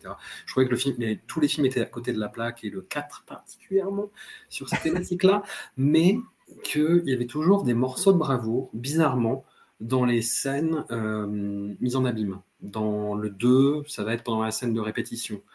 Dans le 4, ça va être pendant le stabaton, avec euh, une super idée de, de- de mise en scène et euh, qui est très bien découpée quand Gail Weaver pose ses caméras pendant le marathon de Film Stab. Et là, il n'y a que dalle, quoi. Non, il n'y a que dalle. Là, il n'y a que dalle. C'est, on te refait le premier film. C'est ça. Ah. C'est vraiment la paresse euh, absolue et totale. euh. Ah si, et un truc que je pourrais dire, c'est que le fils de Denis Quaid n'a pas besoin de faire de test d'ADN, par contre. c'est assez terrifiant. Mais non, non. Ouais, franchement, je, je- je trouve que là, pour le coup, euh, c'est... Il est encore plus énervant là-dedans que dans The Boys, je trouve. Bah, j'ai pas vu The Boys, mais du coup, euh, je comprends tout à fait. Il a vraiment, euh, il a vraiment cette gueule à te dire je t'emmerde. c'est ça. Je vais te dire un truc terrible, Jérémy, mais j'ai envie de le mettre en dernier. Oh Ouais. Bah, euh, je sais pas, moi quand même. euh, moi, je le mettrais, bah, je mettrais pas une, une- une place d'exception. Je le mettrais peut-être en avant-dernier, je ne sais pas. Mais ça me choquerait pas que tu le mettes en dernier. Bah pour tout ça, en fait, hein, pour, euh, Oui, oui, pour oui. ces aspects-là, euh, pour le, le numérique, euh, enfin rajeuni numériquement impardonnable, quoi. Pour toutes ces choses, oui, c'est vrai que ça fait beaucoup. Ouais. Au moins, il y a, il y a des sincérités dans tous les autres films dont on a parlé, en fait. Tu vois, Ouais. là, c'est. que dalle, quoi. Je vois, je vois, je vois un truc qui te chie à la gueule, quoi. Donc, désolé, mais je le mets. Non, non, mais vas-y, je veux pas lutter. Hein, je... Franchement. euh, Oh, mon Dieu. Ah, J'ai la liste aussi sous les yeux et. Ah, mon Dieu. Alors, on arrive au côté espagnol de la force, le cinéma espagnol euh, qui a été euh, un fer de lance du cinéma horrifique en Europe. Il y a de ça une quinzaine d'années maintenant. et maintenant, c'est Ouais. plus trop ça, hein, c'est c'est plus trop ça. Et on a un, un sur- survivant de, de cette vague, Paco Plaza, euh, qui a, avec son camarade Romain Balaguero, euh, a concocté la saga Rec et qui a fait quelques films en solo. Et son dernier, Abuela, moi j'avoue, le début, j'étais très surpris parce que je trouvais ça étonnamment bien euh, mis en scène, euh, monté, écrit et joué. Et puis, dès que le personnage s'installe euh, en fait avec son personnage de son abuela, eh ben, été pris dans une boucle qui ne finissait jamais. En fait. Et puis, il y avait la comparaison que j'ai trouvée très cruelle avec un film que j'ai pas trop aimé à l'époque, mais qui m'est beaucoup resté en tête, qui s'appelait Relique. Et je Ah. trouvais que la, la comparaison était très, très, très défavorable pour euh, Paco Plaza. Moi, je vais, je vais pas y aller par quatre chemins. Je déteste ce film. Ah ouais, C'est- Alors, j'aurais pas Euh, jusque-là quand même, mais euh, ouais. En fait, Pourquoi? euh, je, je vais m'argumenter, bien, bien entendu. On a Paco Plaza juste après euh, la saga Rec. Il a fait euh, Véronica, Ouais. qui a une espèce de mini buzz. Moi, je l'avais vu au cinéma. J'étais genre bon, bon, c'est un film de possession d'ailleurs, mais il y a, mais pas, euh, il y a pas d'exorcisme, tout ça. C'est, c'est plutôt un film de fantôme. Enfin bref, je n'ai pas un souvenir extraordinaire. J'avais trouvé ça honnête, regardable. Et, euh, et là, en effet, il y a eu un buzz à jamais de ce film en mode, oh là là, c'est la grosse flip et tout. Je me suis dit, bon, euh, sachant que Paco Plaza, avant qu'il s'associe à Balaguerro, personne n'en avait rien à foutre. hein. Ouais. Il avait fait, je crois, L'Enfer des loups et je sais plus ce qu'il avait fait d'autre, mais voilà, bon. Abuela, c'est un film qui repose sur un. C'est pas un genre, mais c'est plutôt une, une espèce de, de motif qu'on voit depuis quelques années que j'appelle la granny aurore, c'est-à-dire on, prend le corps des femmes âgées comme un nouveau territoire de cauchemar. Et alors ça commençait avec The Visit de Shyamalan, mais ah, c'était c'était bon, c'était pas sur tout le film, c'était voilà. Mm. Il y a eu aussi, bah, il y a eu Relique que je déteste aussi. Euh, oui, voilà, moi je suis comme ça, hein, je distribue. Il y a eu The Taking of Deborah Logan. Enfin, et on retrouve Ouais. ça parfois de temps en temps. Dans le film Paco Plaza, oui, évidemment, vieillir c'est terrible et euh, s'occuper des personnes âgées c'est pas facile, mais j'ai vraiment cette espèce de regard là-dessus en mode regardez quand même, c'est regardez son corps, regardez. J'étais genre, c'est enfin moi ça me gêne un peu cette, ce- cette manière de se placer comme ça. Après, en plus, voilà, le, le- à regarder l'héroïne, elle est jeune, c'est une mannequin. voilà, bon, ouais, on a compris, c'est bon, merci. Ouais, vraiment, c'est le côté, comme tu dis, euh, tu disais une boucle, mais ouais, c'est 1h30 ou 40, je sais plus de. Tu me vois, tu me vois plus, quoi. Je suis dans le lit, non, je suis ah, je suis à la fenêtre. Ah, ok, bon. J'en avais, j'en avais vraiment marre, et pas marre parce que je trouvais le film éprouvant ou flippant, mais vraiment parce que ça me, ça, ça me- ça- ça me débrisait. Et alors, en cours de film, au tout début même, euh, à un moment donné, bon, je mets des petites peu de balises spoiler. L'héroïne, à un moment, trouve un, un carnet et elle a ce, ce- ce flashback où on voit euh, deux vieilles dames, dont sa grand-mère, qui discutent ou qui font des trucs bizarres, on sait pas trop. Et je me dis, ah, il va pas faire un- quand même un truc de sorcière, quand même. Il va pas faire un truc de secte. Eh bah si. Et la fin, je trouve que, alors moi, c'est un truc, ça m'insupporte, mais ce genre de fin qui court désespérément après hérédité en mode à regarder, je, le truc se met en place, euh, il y a, y a- bon, c'est pas vraiment une secte, mais bon, il y a une espèce de, de, de- tout ce côté cérémonial. Et alors, c'est très personnel ce que je vais dire, mais moi, la fin, je l'ai vraiment pris comme ah là là, les méchantes lesbiennes. Je, Oh, je, je, alors je, je, dis que c'est personnel parce que je ne pense pas que, enfin, j'en sais rien. Je ne pense pas que Paco Plaza soit une ordure et je pense pas qu'est-ce qu'il voulait dire. C'est inconscient, mais moi je l'ai pris comme ça. Et en, plus, quand même, c'est quand même euh, une grand-mère, enfin deux grand-mères qui ont niqué la vie de leur petite fille pour euh, pouvoir se rouler des galoches. Il y a un côté, je sais pas. euh, à la fin, j'étais, oh là là, est-ce que j'ai besoin de voir ça maintenant? Mais après, tout ce qu'il y avait avant ne me, ne me convenait pas non plus. Enfin, C'est-à-dire, le film m'a eu à l'usure. quoi. Donc, en fait, il y avait Mm. rien qui pouvait le récupérer.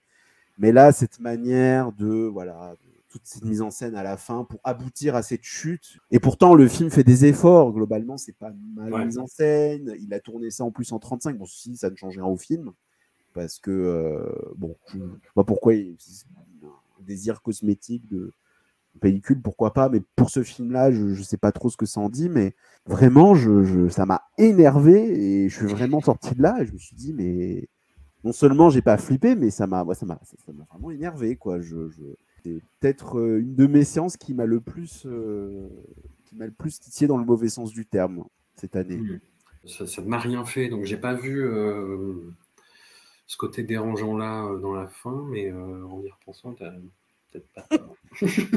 Et Bah oui, parce qu'il y a pas une de- maladresse possible. hein, euh. Oui, non mais attention, c'est pour ça que je fais pas de procès d'intention. Je dis Mhm. pas salaud, putain, tu tu t'a- t'a- t'a- t'aimes pas le lesbienne. Non, je, je- potentiellement je pense qu'il c'était complètement inconscient. Et mais comme il ne le montre pas, enfin je veux dire euh, parce que on euh, ça aurait pu être aussi, euh, j'aurais même trouvé ça encore plus subversif. À la limite, il aurait montré ça de manière presque romantique. Mm. C'est pas le cas. Il y a vraiment un côté chute, un peu contre de la crypte, en mode euh, voilà, euh, tout ça pour ça, quoi. Et le truc, c'est que là, on, on va pas parler de, de l'autre film espagnol euh, qui pose problème, mais je sens qu'en ce moment, les Espagnols sont en train de taper le poing sur la table et de dire on veut à nouveau notre, notre heure de gloire. Ouais. Et j'ai envie de dire, ça ne va pas arriver.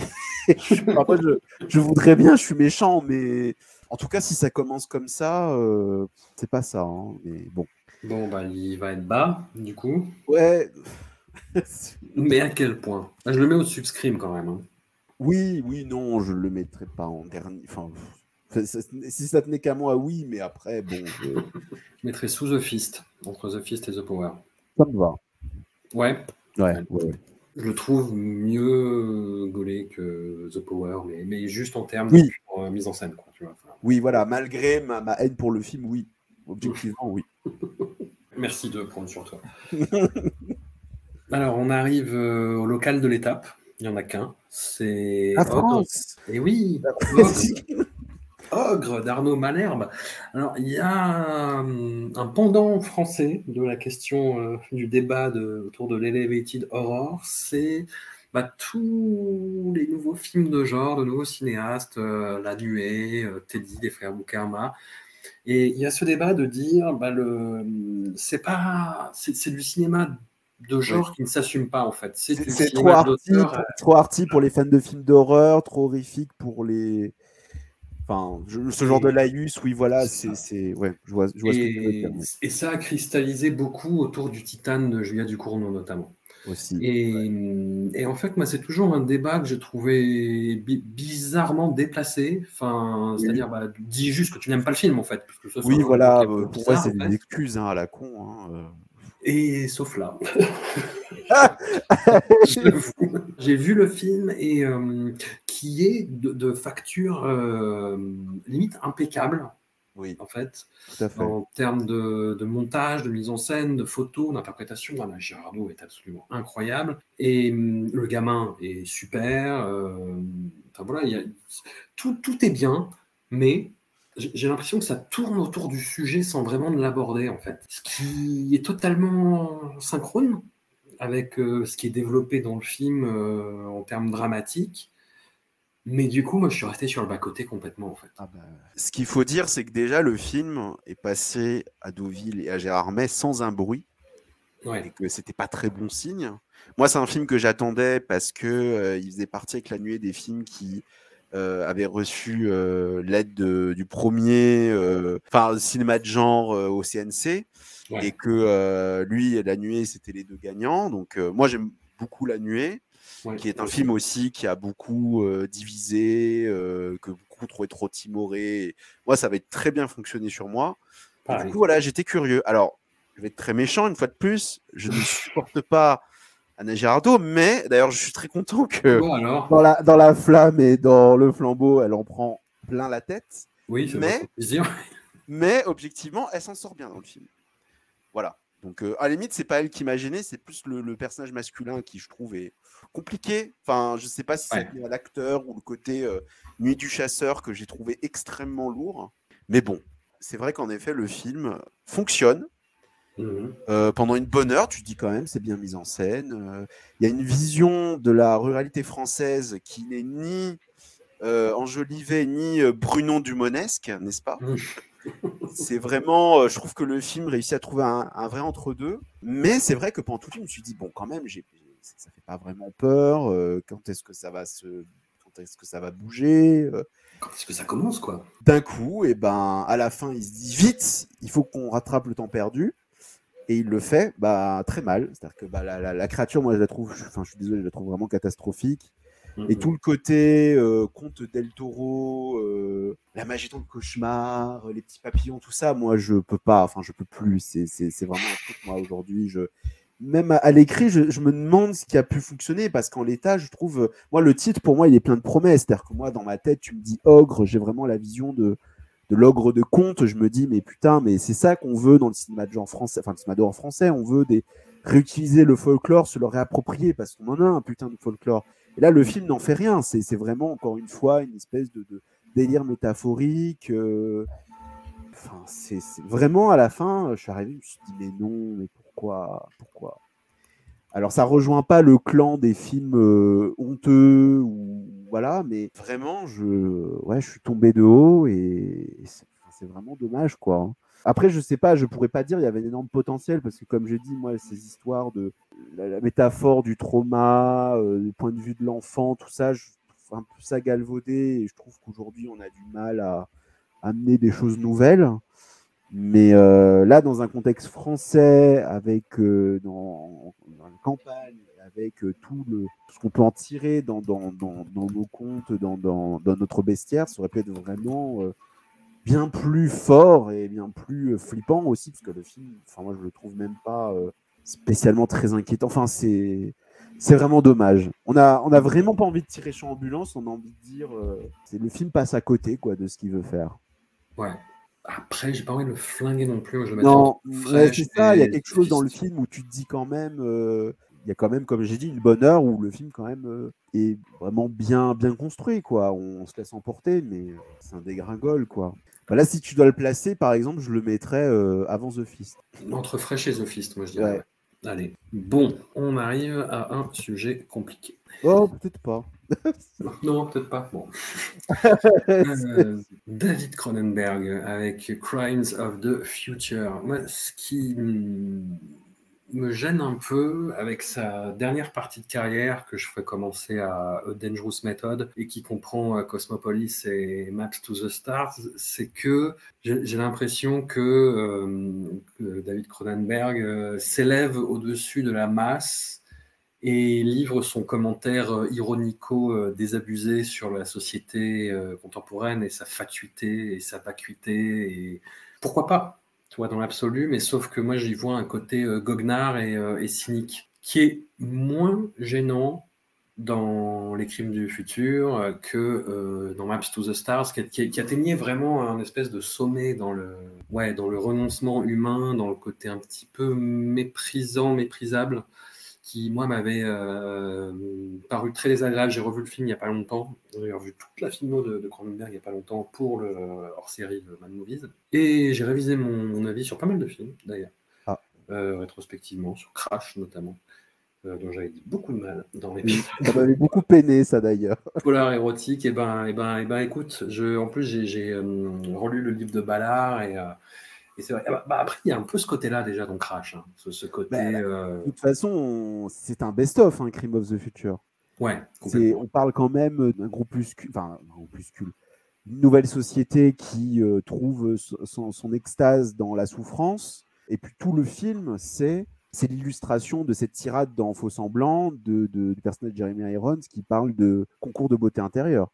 Hmm. C'est, c'est- littéralement, c'est ça. hein. Donc, euh, Oui. T'as des, terroristes comme t'en avais dans Vidéodrome, dans le, dans le Festin Nu, dans Existence, qui viennent à la fois pour euh, foutre le bordel et qui en même temps sont des agents de ce bordel. T'as tout ce côté euh, réflexion sur l'art et en même temps qui, reste très goguenard en fait quoi.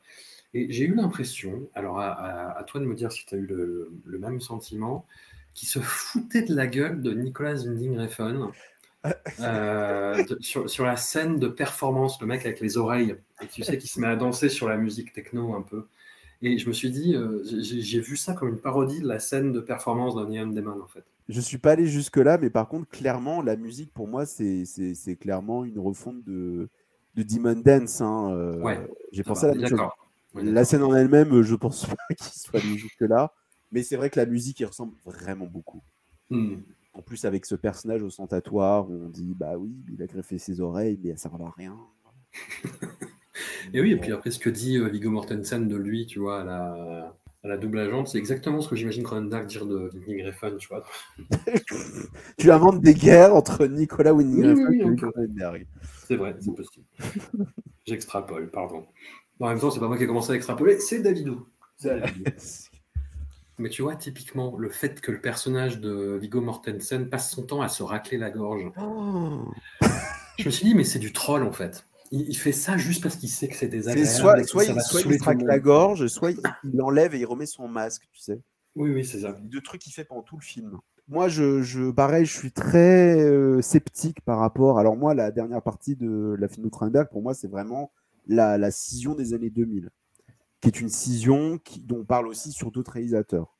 Hmm. Je ne sais pas pourquoi il y a une scission à partir de là, mais bon, le nouveau millénaire, manifestement, a porté ses fruits. C'est quelqu'un, c'est vrai, comme tu dis, voilà, qui est tombé vraiment dans la théorie pure, qui fait parler ses personnages, et qui en oublie qu'il y a un film quand même derrière. Dungeons Method, c'est abominable. Même si l'idée de Viggo Mortensen en Freud est étrangement sexiste, qui, je ne sais pas si en soi c'est un petit peu, un petit peu Cronenbergien, enfin je sais pas, mais et à la limite, j'aime bien Maps to the Stars parce qu'en fait on dirait presque du Todd Solondz et pas du tout du Cronenberg.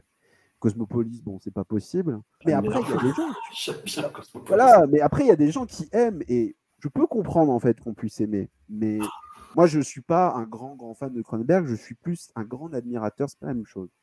Euh, non, je, je le respecte et je l'admire, mais je suis pas fan dans le sens où c'est pas quelqu'un qui, qui fait pas partie de, j'allais dire, fait pas partie de ma vie. Ouais, enfin, je, je sais pas, c'est comme ça, euh, je l'explique pas.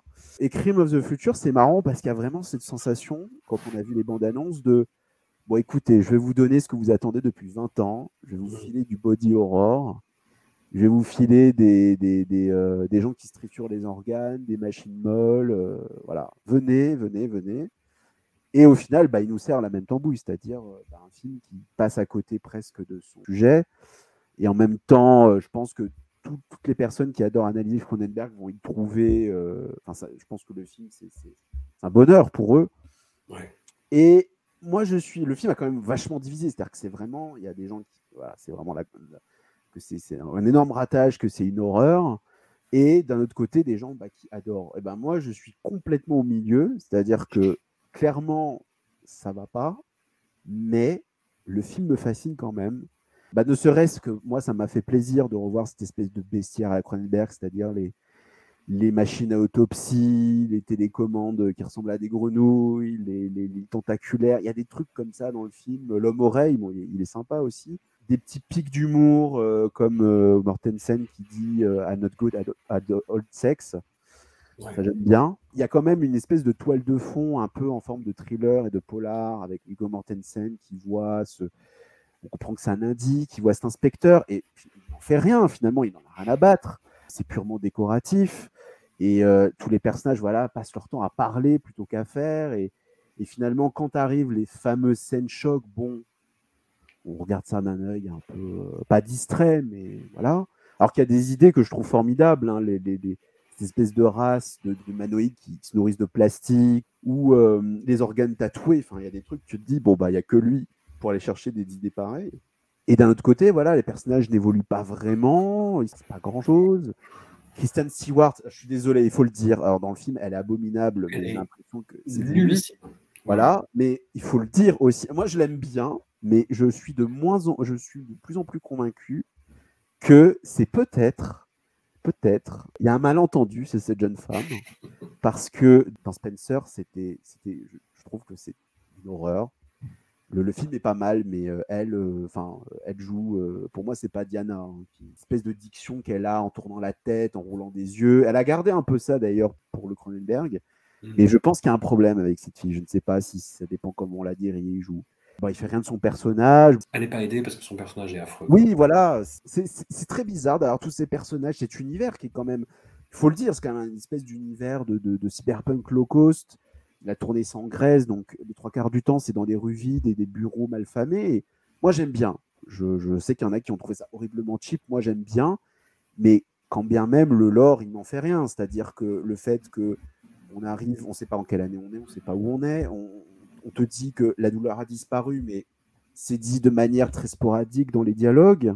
Il y a Les dialogues passent leur temps à expliquer l'univers. Les personnages n'arrêtent pas de se dire des choses qu'ils savent déjà. Exactement. Les sous-intrigues avec les espèces de deux, euh, de deux, euh, je sais pas, espionnes, psychopathes, je sais pas, c'est balancé comme ça. euh, Tiens, bon, allez, prends ça.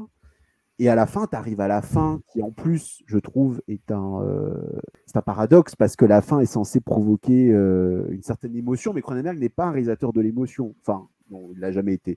À part sur La Mouche, mais c'est c'est vraiment, euh, et peut-être Dead Ringers, mais c'est vraiment des, des, des, des, sursauts. Mais Parce que les personnages sont complètement atones, en fait. Les ah oui. Et puis ouais, voilà. Après le film, comme tu dis, ouais, c'est- beaucoup de Viggo Mortensen qui racle la gorge. euh. D'ailleurs, cette idée de putain de chaise sur laquelle il est pendant presque tout le film, qui est une chaise, qui, un fauteuil, qui est censé, je crois, te faire euh, digérer. digérer, en fait. Et ça fonctionne pas. Enfin, tu vois la petite chaise qui gigote et l'autre qui tousse dessus. C'est genre, oh là là, mon dieu. Ah oui, et puis film, filmé euh, plein cadre. enfin, Voilà, c'est vraiment un film très très très très étrange que j'arrive pas à, à détester, mais j'aime. Alors étrangement, Howard Shore est très en forme. J'ai l'impression qu'il faisait un peu du Vangelis. Alors je sais pas si c'est un. Ça se passe en Grèce, alors je sais pas. Est-ce que c'est un hommage masqué? Est-ce que c'est. Je ne sais pas. Mais euh, ceci dit, voilà, comme je disais, par contre, les analyses de Cronenberg, ils sont aux anges, tu vois. C'est vraiment l'idée de. Ah, on ouvre les corps, donc c'est le- le- l'auteur qui, qui, qui, qui fait une introspection, qui se met à nu. euh, La nouvelle, nouvelle chair. voilà, euh, pas l'ultra cher, tout ça, c'est très beau, mais quand même, je trouve qu'il n'y a pas la, la, la puissance qu'on pouvait ressentir euh, devant des films comme Le Festin Nu, euh, ne serait-ce que Crash qui est ressorti l'année dernière ou il y a deux ans, je sais plus. Voilà. C'est, j'ai envie de dire c'est décevant, mais comme j'attends plus grand chose de Cronenberg, Ouais. c'est voilà, j'allais dire c'est un peu triste. Non, voilà, je, je- c'est ce que je disais, c'est-à-dire que comme je suis fan, j'attends pas des montagnes de, de ce mec, mais je, comprends que ça puisse décevoir. euh, et en même temps, c'est fascinant de voir qu'il y en a beaucoup qui, qui ont trouvé leur compte. hein, euh. Je pense que ça fait un peu la même chose avec euh, des, des réalisateurs comme De Palma, par exemple. Hmm. Ouais, ouais, ouais. bah, de, de Palma, c'est particulier parce que sa fin de carrière, c'est vraiment. euh, Bah, tu sais qu'il y a des gens qui, qui défendent, euh, qui adorent Passion, tu vois. euh, mais euh, Ah, même qui défendent Domino, effectivement. ouais. Voilà, tout arrive. Ces gens sont euh, perdus. non, je sais pas, moi, ça m'a fasciné autant que ça m'a énervé, en fait. Ouais, il y a quelque chose Et comme ça. tu vois, le, bah, ri- rien que le fait qu'ils disent, ouais, moi, je pense que dans les 5 minutes, les gens vont partir. Ah bah ça. Et qu'est-ce qui se passe dans les 5 minutes? Bah, On tue un gosse, en fait. Et ça. Et on s'en fout. Et il te dit, et oui, pareil, la dernière, la dernière demi-heure, les, les gens partent et dégoûtés, machin, et c'est le même gosse qu'on autopsie, en fait. C'est juste cette espèce de manipulation émotionnelle qu'il y avait dans pas mal de films canois, d'ailleurs, qui avait été euh, présenté il y a 2-3 ans, tu vois, où vraiment les enfants étaient, euh, étaient suppliciés parce que c'était le nouveau, le dernier truc qu'on avait trouvé pour un peu remuer les gens, tu vois. On disait, ah bah, il reste plus que ça, en fait. On prend l'innocence et on, et on lui pisse dessus. Et là, moi, je vois ça, en fait. Moi, je vois un mec euh, tout, tout goguenard de son petit effet et, euh, et qui n'a même pas de, de discussion, de réflexion sur, euh, sur ça, parce que dans Vidéodrome, tu avais le- la question du terrorisme dont il s'emparait pour la première fois et dont il faisait quelque chose de passionnant parce que c'était le reflet de l'époque aussi, qui était vraiment, euh, dire un truc euh, qui va mal passer, mais euh, l'âge d'or du terrorisme finalement. Effet. voilà, et, et lui, ce qu'il en faisait, c'était quelque chose qui avait à peu près la, la même vue que dans Crimes les, les crimes du futur, c'est-à-dire que c'est, bah, tu ne fais que participer au bordel ambiant, en fait, Ouais. finalement. Mais sauf que là, il y, a- il y a un côté qui est dû aussi au changement d'époque, hein, qui est dû euh, au cinéma euh, des années 2010-2020. euh, c'est, ouais, truc de sale gosse, mais qui va pas plus loin, en fait. Truc un peu South Park, tu vois. Un peu... je te fais un petit d'honneur. Je sais pas du tout où mettre le film, tu vois, dans le, dans le là placement. là, le mettre à côté. C'est compliqué. Ouais. Moi aussi, là, je sais pas. Parce qu'il est mieux, c'est mieux que Ego, tu vois, par exemple, qui est très haut dans le classement. Ouais. Mais en même temps, ça m'énerve vachement plus. vachement plus. Tu le mets en dessous d'Ego, je sais pas. Ouais. Ouais. T'as les deux mecs qui se disent bon, allez, c'est Body Horror, on les met à côté. Voilà. Mais- Non, euh, non, au-dessus de Ego après. Voilà. Ah, voilà. Allez. Mais c'est vraiment par défaut. On arrive au- aux trois derniers. Mhm. avec un film polémique, encore une fois, Men de Alex Garland, dont j'attendais beaucoup, parce que j'avoue avoir été euh, parmi les, les fous qui avaient trouvé Annihilation euh, intéressant. Là, c'est un film qui est beaucoup plus euh, tenu, beaucoup plus programmatique, qui est beaucoup trop défloré aussi par cette bande-annonce, par son concept même, c'est-à-dire une femme en deuil de son compagnon, frappée d'une forme de culpabilité qu'elle n'arrive pas vraiment à, à, process et qui va s'isoler et qui, à partir de là, en fait, euh, va voir euh, le même acteur, Rory Kinnear, qui est absolument incroyable, chez tous les hommes qu'elle va croiser, en fait. À partir de ce principe-là, il y a toute une imagerie à la fois païenne et très catholique qui va se, se greffer à ça, qui va jouer avec cette notion de culpabilité. Jessie Buckley, l'actrice principale, euh, se spécialise dans ce genre de rôle après euh, I'm Thinking of Ending Things de, Charlie Kaufman, deux jeunes filles torturées par le monde extérieur et qui va se retrouver encore plus torturées après un long voyage à la campagne. C'est un genre à part entière avec Jessie Buckley. J'étais un peu déçu à la sortie du film parce que je m'attendais à ce que ça parte beaucoup plus en, en, roue arrière dans n'importe quoi. Je m'attendais limite à un Mother 2 de Darren Aronofsky, tu vois, que ça parte vraiment dans un délire complètement, euh, complètement dingue. Alors après, la, la fin, le climax, on va appeler ça comme ça par défaut, est étonnant et c'est une idée euh, qui est à la fois euh, très imagée et très littérale. Et c'est d'ailleurs ce qui est beaucoup reproché au film, le fait qu'il soit aussi cristallin, finalement, dans ses intentions, et qu'il soit peut-être trop surligné. Mais après, il y a une, euh, je, lui reconnais beaucoup de qualités, je lui reconnais une vraie inquiétude, un, déploiement dramaturgique que je trouve intéressant. Je reste un peu sur ma faim, mais le film me trotte quand même dans la tête. Merde. Ouais. Bah, moi, moi c'est simple. une forme de réserve. Oui. Non, mais moi, c'est simple. C'est bah, mon, mon préféré, en fait, de tous, là. Ah ouais? Ok. Ouais, ouais, ouais, ouais. Je, je, ça y est, je cause la surprise. Et je suis même assez surpris, justement, que le film déçoit autant. Alors, je vais pas te dire euh, c'est un putain de chef-d'œuvre incroyable et tout, mais Mm, mm, mm. euh, en fait, moi, je pars de très loin parce que j'aime pas, franchement, ce que fait Alex Garland. Ouais. Euh, Ex Machina, j'avais trouvé que bah, c'était euh, vraiment surestimé. Ouais. Le seul souvenir que j'en garde, c'est euh, la scène du, de la danse disco. Du coup, je suis pas censé. Je ne pense pas que c'est ce que Alex Garland voulait qu'on garde en tête. Plus pas pour les bonnes raisons. Et Annihilation, alors moi, euh, le film porte bien son titre. hein. Ça- ça m'a- Dès le début, j'étais genre, mais ça va pas, ça va pas aller du tout. Et euh, j'ai pas vu euh, Devs, enfin si, je crois que j'avais commencé, mais j'avais pas du tout accroché. Et là, je me suis dit peut-être qu'en faisant de l'horreur, peut-être qu'en revenant à quelque chose de un petit peu plus minimaliste, peut-être que là, il va m'attraper.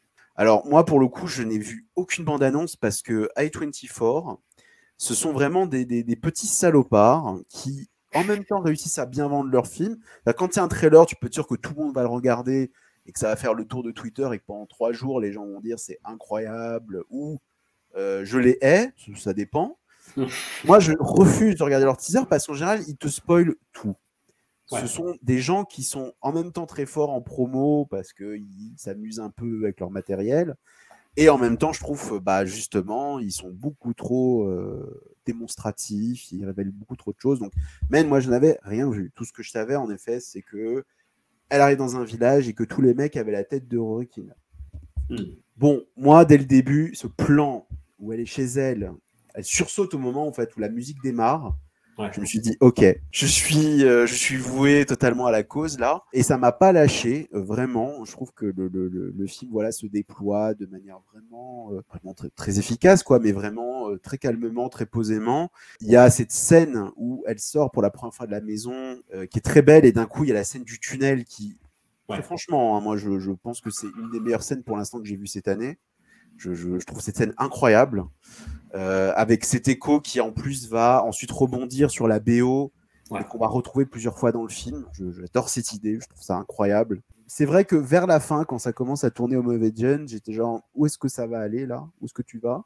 Moi, j'avoue que cette scène finale, euh, je me suis dit, mais il faut quand même avoir la tête sur les épaules pour se dire, je vais filmer ça quand même. Je spoilerai pas, mais. Et c'est vrai qu'on reproche beaucoup, beaucoup au film son manque de subtilité, mais je me suis dit, je me suis demandé si c'était pas si c'était pas un peu, euh, comment dire, euh, presque roublard dans le sens où peut-être que le film est presque trop évident et qu'il n'y avait pas autre chose. Que, euh, parce qu'il y a quand même des symboles dans le film comme le Green Man ou des trucs qui, qui, la, frôlent la folk horror. Je me dis, mais où est-ce qu'il veut aller?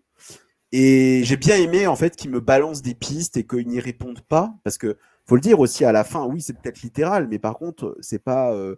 On, on t'explique, enfin, on t'explique rien. C'est-à-dire que c'est, bah, va et regarde quoi. hein. C'est a d'ailleurs une idée que j'aime beaucoup dans le film et que euh, pas grand monde n'a relevé, c'est que à la fin, à la toute fin, on voit que tout ce qui est arrivé, parce qu'on peut se dire oui, c'est le film mental, c'est la métaphore du patriarcat, machin, mais à la fin, on voit que tout ce qui est arrivé est arrivé et que ça n'a rien en fait de métaphorique parce qu'on aurait pu très bien jouer sur l'accord du comme j'appelle qu'on appelle souvent les, les, les, les psychotiques woman movie avec ces, ces, ces films avec bah, un peu comme Sensor c'est-à-dire en mode ah je suis folle je suis pas folle peut-être peut-être pas et là je, je trouvais ça assez euh, bienvenu qu'à la fin finalement il n'y avait pas d'ambiguïté dans le sens où tout ça est arrivé on sait pas comment on sait pas pourquoi c'est et je trouve que ça rend le film assez troublant. Euh, alors en plus, bon, je, je trouve que, enfin, ils se débrouillent comme des chefs les, les, les deux, mais elle, elle est vraiment exceptionnelle. C'est vraiment, elle porte le film sur ses épaules.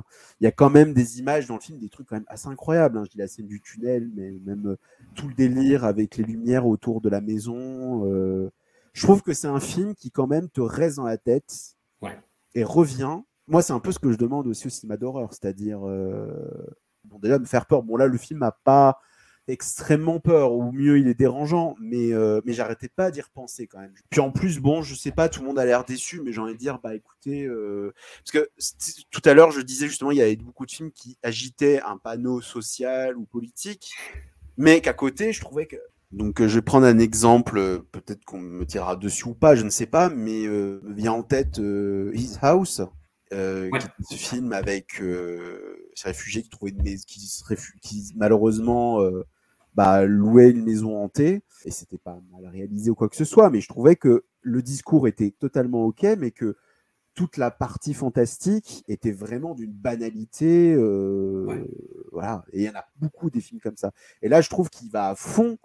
Il fait vraiment, enfin, on est vraiment, on est chez Yuzna, on est chez Clive Barker. Enfin, je trouve vraiment d'ailleurs que ça aurait pu être très bien un- une nouvelle qui aurait pu, qu'on aurait pu trouver dans le recueil de, de- des Books of Blood de Clive Barker. Je trouve que c'est voilà, c'est le mec va à fond et il n'a pas peur du grotesque. euh, Et je trouve, enfin, c'est voilà, c'est moi, c'est ce que j'ai envie de voir aussi, des, des visions et des choses qui, qui sortent un peu du, du marasme ambiant. Et, et alors après, que ce soit très littéral, euh, pff, Yuzna, quand il faisait Society et que pour nous Oui. dire que bah, la bourgeoisie euh, bouffait les pauvres, bah, c'était des bourgeois qui bouffaient les pauvres dans des partous. Bon, c'est c'est moi plutôt le fait qu'on me, on me surexplique par la parole ou ce sont des choses souvent qui m'énervent, mais là, je, trouvais que ça, passait et que quelque part, il y avait un contrat aussi, bah, parce que le film bah, voilà, s'appelle Men, donc euh, on sait en, en quoi on s'aventure, mais, je trouve que les gens ouais, ont beaucoup tapé sur le film, mais je trouve ça un peu dommage parce qu'il a vraiment des, qualités, euh, en particulier bah, cette manière de marquer, quoi. J'y suis allé mollo parce que j'étais sûr que tu allais te défoncer. Tu vois. Ah ouais, c'est vrai, bah, tu vois, je- je- je- j'aime bien l'inattendu. Non, non, bah non, tu vois. euh, Ok, bah, tant mieux, tant mieux. Moi, je suis prêt à me mettre en deuxième derrière les innocents, par contre. ok, ça me, ça me va très bien. Allez.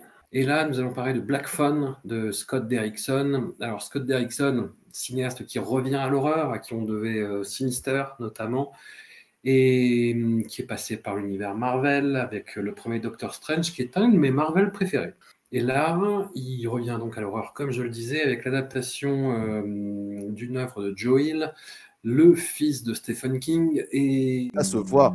Et voilà. Et, et c'est le problème. Et c'est le, gros problème. C'est-à-dire que c'est une génération de copies de hit, en fait. Ah bah, voilà, ou qui est cité littéralement à Ah, l'écran, ah bah oui, oui, au point où à la fin je me disais non mais putain mais arrêtez quoi, arrêtez. Alors après, moi je, il faut que je précise que euh, désert culturel euh, Rhône-Alpin oblige, je l'ai vu en VF parce qu'il ne joue pas euh, en VO chez moi et la VF est cataclysmique et je Ah. pense que ça n'a pas aidé c'est oui. dans la, dans la réception du film, mais après, euh, moi, il y a d'autres choses qui m'ont déplu dans le film en termes de mise en scène. Il y a, il y a des, il y a des plans qui me sont restés en tête où je me suis dit, oulala, oulala, c'est raté. Là, ça va pas du tout. Le, le casting est intéressant. Le- les, les gamins sont plutôt convaincants. Euh, Jeremy Davis qui joue leur père, putain, mais le mec joue toujours les mêmes rôles de gars qui, qui grommelle et qui, est, qui a l'air un peu taré et qui a une épiphanie sur la fin. Voilà, c'est l'histoire d'un. Alors en VF, on l'appelle l'attrapeur. Oui, bah ça- dans ça de. rend- ouais, ouais. Mm. ça rend mieux en VO.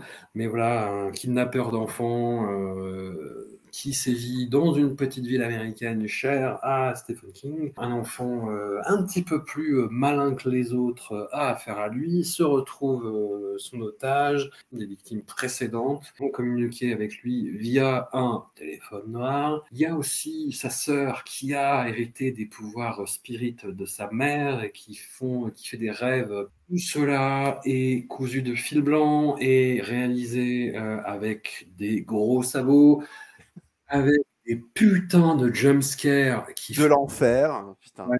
Après, c'était rigolo parce que ça, voilà, tout le monde sursautait dans la salle et ça rigolait. Ça, ça- ça- ça m'a rappelé des bons souvenirs d'époque, mais c'est quand même, euh, c'est quand même un aveu de défaite, quoi, de faire ce genre d'effet, quoi. Ouais. Dans un film d'horreur qui est censé susciter l'angoisse, moi, ce que je t'ai dit en sortant, et ce qui est terrible pour un film qui se veut terrifiant, angoissant, comme Black Phone, c'est mignon, quoi. Les, les jumpscares, c'est vraiment. Ça, c'est c'est au-delà de l'interdiction. Il faudrait limite faire un. Tu vois, il y a des années, on faisait le code ACE. Bah là, il faudrait faire la même chose, mais juste pour être jumpscare, tu vois. C'est. Un Grenelle. Ça, voilà. ça et les twists interdits, voilà. Vous Voilà. ne pouvez plus faire ça. Voilà. Et en plus, il y en a, y en a pas beaucoup dans le film, il y en a deux, trois, mais ils sont bien dégueulasses. Ouais, ouais, Et j'étais genre, putain, je, je- En fait, le problème, c'est qu'il y a des gens qui vont dire, j'aime pas les jumpscares parce que ça me fait peur. Moi, ça m'énerve. J'ai envie de péter la gueule du réalisateur. J'ai envie de dire, putain, mais.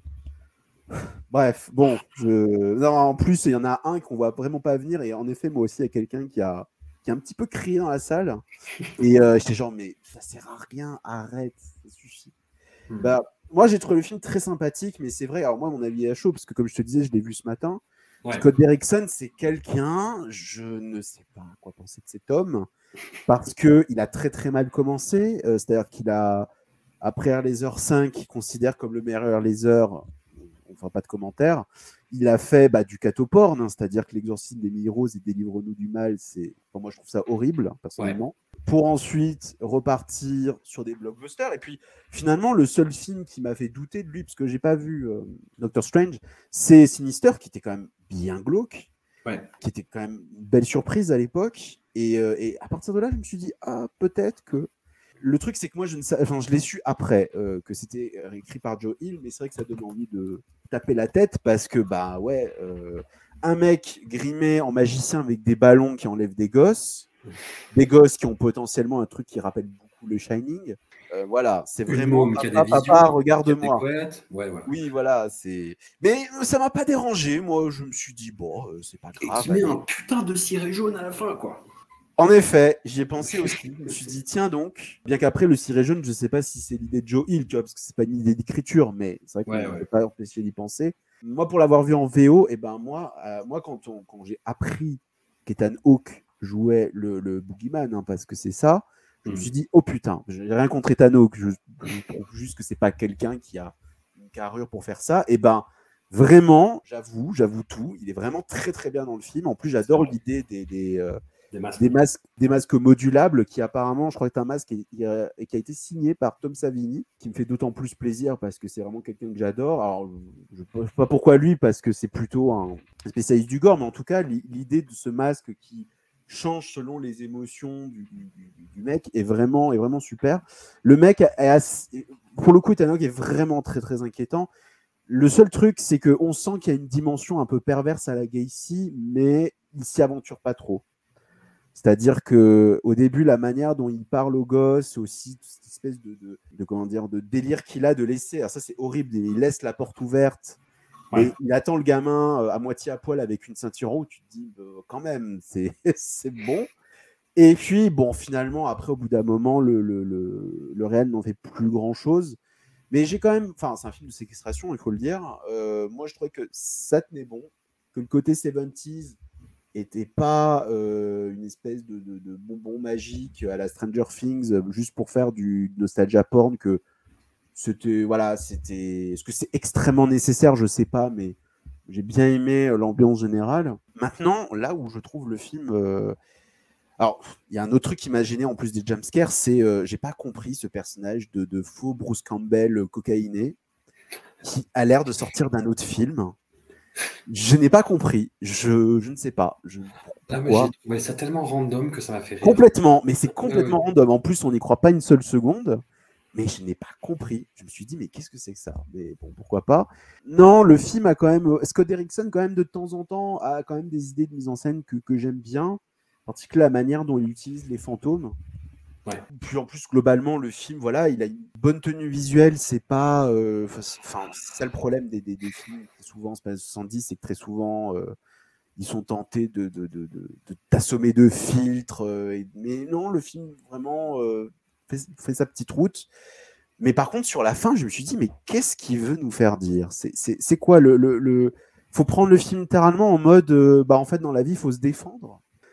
Euh, parce que non, mais globalement, le, sujet du film, c'est ça. Ou alors, c'est une fable sur le fait de, bah, de tuer symboliquement son père, parce que clairement, il y a une espèce de parallèle très troublant entre le, le, père euh, qui, qui ressemble limite à Charles Manson et, euh, et ce, ce, ce croque-mitaine. C'est, tu arrives à la fin, tu dis bon, d'accord, je, moi je veux bien, mais en fait, il a pu tellement le truc parce qu'il aurait pu terminer son film de manière très simple. Il aurait pu très bien sortir de la maison, euh, voilà. Et à la fin, il en rajoute un peu et tu mets des ralentis, que je te, avec ce, voilà, cette espèce de, de, de, de- comment dire, de sous-texte en mode, bah, dans la vie, il faut, faut rendre les coups. euh, Bon, pff, si tu veux, je sais pas. Je, je préfère ça que du catoporn et encore dans le film, il y en a un petit peu. Mais Pardon, euh, pardon, Jésus d'avoir dit que tu n'existais pas. voilà, mais quand même à la fin, voilà, ça J'ai soupiré si fort. J'ai soupiré si fort. C'est non, mais je suis sûr que le mec est voilà, c'est vraiment sa petite touche. Je... Mais voilà, globalement, franchement, j'ai pas passé un mauvais moment, euh, mais euh, bon, là, c'est très frais dans mon esprit, donc je ne sais pas dans deux Hmm. jours. euh, mais bon, je, je- en fait, je pars du principe que ah, du moment que j'ai passé, que, que- que j'ai pas voulu, le film m'a pas énervé du début jusqu'à la fin. Voilà, le, le boulot est fait. J'aime bien ce petit black phone. Voilà. Ouais. ah ouais. Moi, j'aime bien la construction, en fait. Ce qui fait que tu as, l'impression qu'à chaque fois qu'un qu'un gamin lui, lui donne une idée, c'est une fausse piste, qu'il abandonne euh, Ouais. le lendemain. Et en fait, chaque élément a son importance C'est ça. Ça, dans la résolution. Ça, c'est cool. Ça, c'est cool. ouais. Ça, j'ai apprécié. Par contre, effectivement, ce côté euh, tu seras un homme, mon fils, euh, on t'aura appris à dégommer les, euh, les salopards. Tu vois, si le, le film aurait pu, dû, je ne sais pas, s'arrêter au moment où la sœur et le frère se prennent dans les bras l'un Oui, de l'autre. c'est ça, exactement. Alors, je vais, tout je vais tout spoiler comme un porc. Voilà, je- bah, Wow. déjà, déjà, on l'a fait. Mais voilà, tu as ça. Tu as le père qui vient s'excuser platement Oui, auprès oh de ses là. enfants et ses enfants qui ah, le, le- mais bon, le regard, le regarde de manière dégoûtée. tu nous as défoncé la gueule à coups de ceinture, mais t'es pas un mauvais bougre. Et puis, t'as as cette putain de dernière scène dans l'école, Ouais, tout le monde le regarde en mode Ah putain, mais trop fort le mec, et il va s'asseoir à côté de son crush, et son crush qui le regarde en mode Hum, Tu me plais bien maintenant que tu as assassiné un homme. Non, mais oui, c'est pour ça que je me dis, mais ah mon dieu. ces, ces derniers rajouts, euh, c'est très autre, quoi. Enfin, c'est très autre. euh, ou, ou- très euh, américain. ou très américain, ouais, exactement. Très. euh, parce que, évidemment, ça se passe à la fin des 70, il y a des gosses, donc on est obligé de penser un petit peu à Amblin, mais il n'y avait pas ça, tu vois. Il y avait... Là, c'est. Je sais pas. C'est. Très Stephen King euh, juste avant qu'il arrête la coke. Bon. voilà. Si, si je bien le croire, mais. Bah, ce côté, euh, ouais, America Fuck yeah, ça reprend le dessus euh, inexorablement, quoi. Chose qu'il a un peu plus euh, dissipé. euh, Ou alors Stephen King juste après son accident. Stephen King euh, Dreamcatcher, tu vois. Stephen King, euh, je suis accro au- à l'oxycotine. quoi. Moi, je le mets en binôme avec Fresh. hein. Alors. Ah ouais, tu le mets bas quand même. Moi, je. Je le mets au-dessus de, au-dessus de Beauty Water. Allez. Allez. Ou, ou au-dessus de Postmortem, peut-être. Mais vraiment, euh, parce que tu as fait beaucoup d'efforts et je veux bien en faire. Pour, euh, Allez, au-dessus de Postmortem. Allez. Et puis, bah, on finit avec un dernier film euh, qui fait parler. Qui, ça, la, la voilà. de résistance un peu. Voilà euh, que je, j'y allais, mais vraiment en freinant des cas de fer. C'est The Sadness de, de Rob Jabaz, film euh, taïwanais.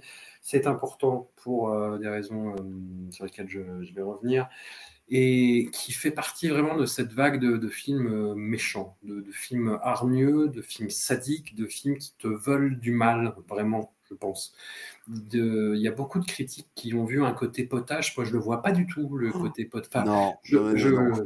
euh, je- je le- il y a une surenchère, il y a un- un- une volonté d'aller toujours plus loin dans la dégueulasserie, mais qui, moi, a marché au premier degré, c'est-à-dire que j'étais vraiment sidéré par ce que je voyais en fait. Donc c'est très simple, c'est on sort d'une euh, période de confinement après qu'un virus euh, se soit propagé sur le monde et Taïwan décide de relâcher euh, la bride et euh, de mettre fin au confinement, sauf que le virus a muté et transforme les gens en une espèce de zombie. Je dis bien en une espèce parce Ouais. que ce ne sont pas des, des gens au cerveau éteint, ce sont des gens ou euh, des infectés qui voient en fait leur zone de déviance démultipliée. C'est-à-dire que c'est des gens qui ne vont pas se contenter de, sauter euh, au cou des gens pour leur manger le cerveau, mais qui vont vraiment en fait les sadiser, qui arborent une espèce de sourire démoniaque et qui veulent faire vraiment du mal, qui vont, euh, voilà, ne pas se contenter de tuer les gens, mais vont vraiment chercher à leur faire le plus de mal possible. C'est un film qui, paradoxalement, moi, m'a vraiment fasciné parce que il va, moi, je, il y a pas mal de critiques pareil qui disent qu'il y a euh, une baisse de, de rythme et de tension vu tout ce Ouais. que tu t'es pris dans la gueule dans la première moitié. Moi, je trouve pas forcément. Je trouve pas forcément. Je trouve que ça part sur autre chose et que ça part sur l'explication de son titre et ça lui donne en fait toute une portée que j'aurais même pas attendu en fait. Moi, je m'attendais vraiment à voir un mélange entre trauma et catégorie 3, ce que le film est parfois, très honnêtement, mais je l'inscris aussi. euh, moi, le film m'a m'a mis sur le cul. hein, très, très honnêtement, moi, ça m'a. En, plus, je m'y attendais vraiment pas parce que j'ai participé au supplément euh, Zombie de, de Mad Movies, qui était sorti à l'époque de Army of the Dead, et je me suis baffré du film de zombies asiatiques et euh, des séries euh, télé-zombies. Donc les zombies, moi j'en avais ras le cul en fait. Et, et- et- et déjà, j'ai vois le truc et je fais oh merde, putain, encore un. Et en plus, qui est vraiment dans cette veine que moi je déteste, c'est-à-dire vraiment euh, toute une catégorie du film de zombies asiatique, euh, surtout chez les japonais en fait, au début des années 2000, très euh, V-cinéma, très euh, cracra, très euh, à base de viol, meurtre, torture, vra- vraiment avec la volonté de faire mal encore une fois, mais de façon crasse. Et là, je ne sais pas. Si, il y a énormément d'éléments qui jouent là-dedans, mais je trouve que le film va vraiment au bout de son concept, qu'il amène des scènes qui sont euh, tétanisantes. Je, je l'ai revu une deuxième fois et je l'ai regretté parce que c'est Oh, un film qui me, qui me marque en fait et qui me fait du mal, mais que je trouve intéressant sur plein d'aspects. Moi, je l'ai revu euh, à l'éclairage en fait de. C'est un film taïwanais. Pourquoi c'est important? Parce que je pense que tu suis euh, ça aussi, mais le, cinéma chinois s'est vraiment développé euh, à une vitesse hallucinante et c'est lissé, c'est ripolliné à une vitesse tout aussi hallucinante. C'est un cinéma qui déploie énormément d'énergie, le cinéma chinois, mais au service de rien, au service du vide ou au service d'un certain discours qui est celui euh, du parti au pouvoir en fait. Et je pense notamment au dernier Choyark, dont on n'avait pas parlé dans l'épisode consacré au cinéma de propagande, parce qu'il n'était pas encore sorti à l'époque, et maintenant il est visible donc de Battle at Lake Changjin 2. C'est un film qui est totalement un film de propagande, pro-armée chinoise, anti-américain, etc. Mais Choyer qui arrive à hum, amener un truc intéressant, c'est-à-dire que ces soldats, qui étaient vraiment des héros euh, limite déshumanisés, euh, mais vidés de leur identité dans le premier, interchangeables à l'extrême, là, il y a vraiment des personnages sur lesquels on s'attarde et qui se transforment en zombies en fait au fil du film, qui sont de plus en plus blessés, sont de plus en plus meurtris, sont de plus en plus euh, pris euh, par tous les affres euh, de la guerre, y compris, y compris la faim. Et ça donne quelque chose d'intéressant. Mais The Sadness de Rob Jabaz, ça va plus loin parce que ça se permet énormément de, choses que ne s'autoriserait jamais le cinéma chinois contemporain qu'a pu s'autoriser le cinéma euh, hongkongais des années 90 euh, au moment de la catégorie 3, au moment où il y avait cette espèce de licence de faire ce qu'on voulait euh, n'importe comment, dans le gore, dans le cul, dans le choquant, dans le politiquement incorrect, mais dans le contexte de l'époque. Et hum, voilà, et on en parlait dans l'épisode propagande, le cinéma hongkongais aujourd'hui n'existe plus. Il n'existe quasiment plus, il n'y a plus qu'une poignée de dizaines de films qui sont produits et qui sont tous étroitement surveillés par le pouvoir chinois et qui ne peuvent plus rien se, permettre et s'autoriser. Taïwan, pour l'instant, touche du bois, peut encore s'autoriser ce genre de, sortie de route. Et tu, moi, j'ai senti ça en fait dans ce film. C'est euh, putain, on, a encore l'attitude pour aller loin, pour dire des choses. Et le film dit des choses à ce niveau-là. Il le fait de façon pas subtile du tout, mais il le fait.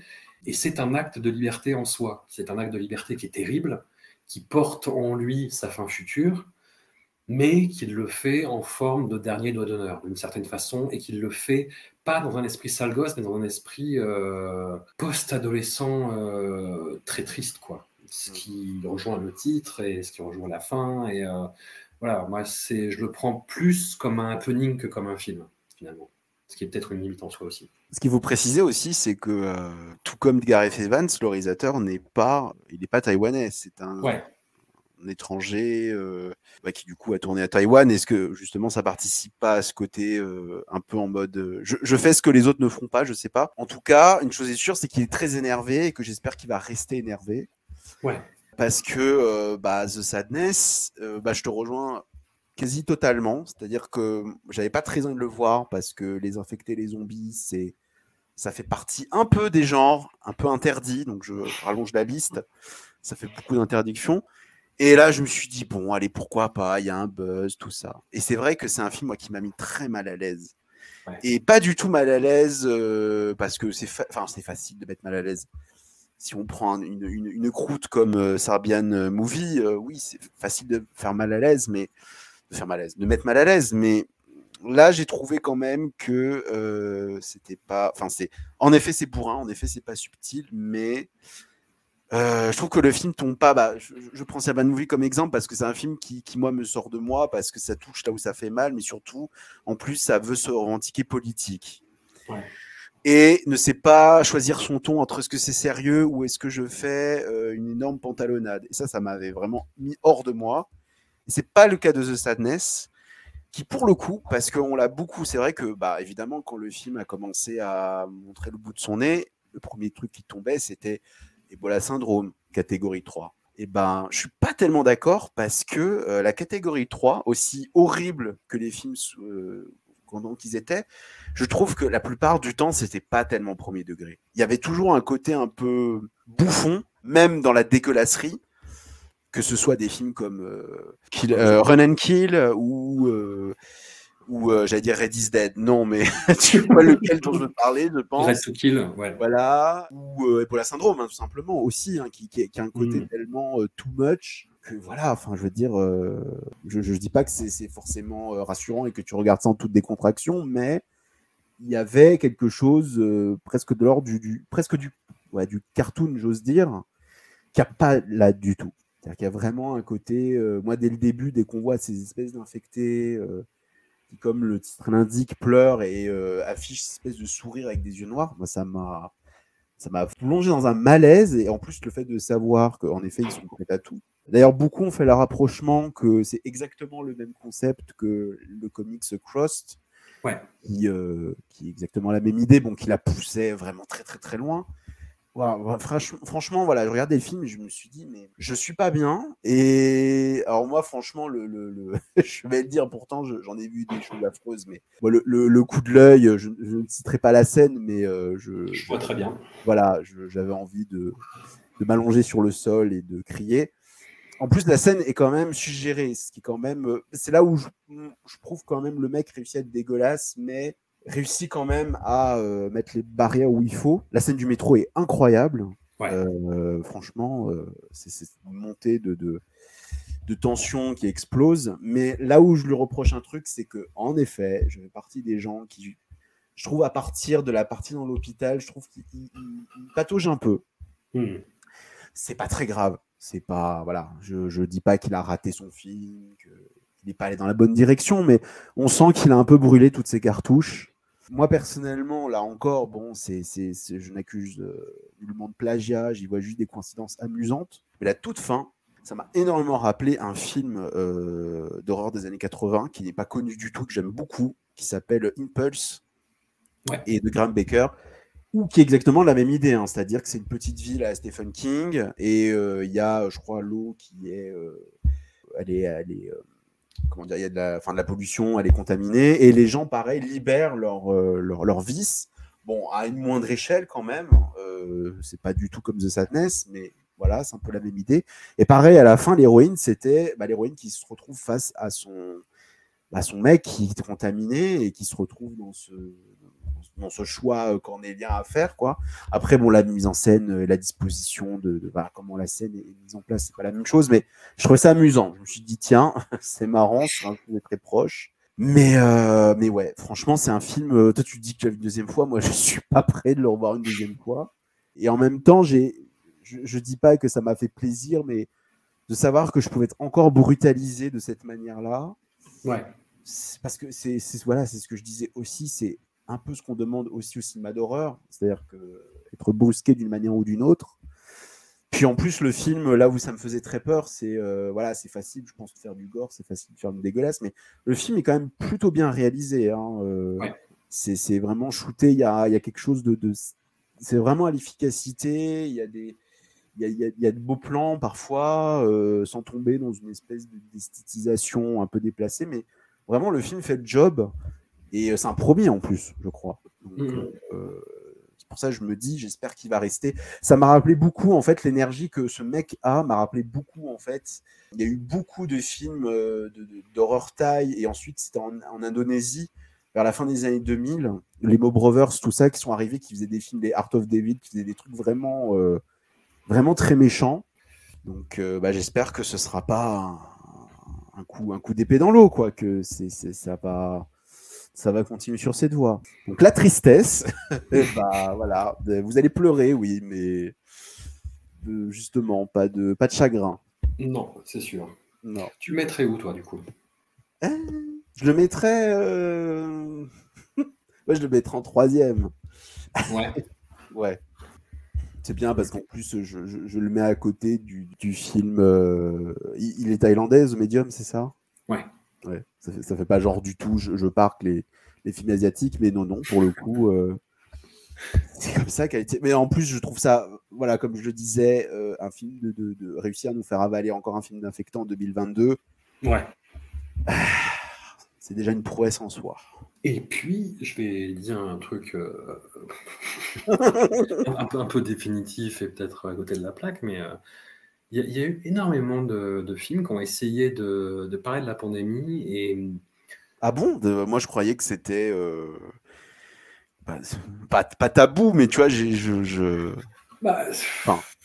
Bon, après, il y a, y y à boire et à manger, hein, mais hum, tu sais, des, ou des films qui reproduisaient euh, l'impression de confinement. euh, Ouais. Voilà, mais pense à la, la- la grosse merde produite par Michael Bay, là, je sais même plus comment ça Ah s'appelle. oui, oui, oui, oui, je, je vois ce que Avec tu le, veux avec le coursier, là. Non, quelle horreur, ce truc. Non, il y a- après, après, il y a pas mal de films, on va dire, qui ont, qui essayé de parler de la pandémie, et bizarrement, celui-là est celui qui en arrive le, qui arrive le mieux, en fait.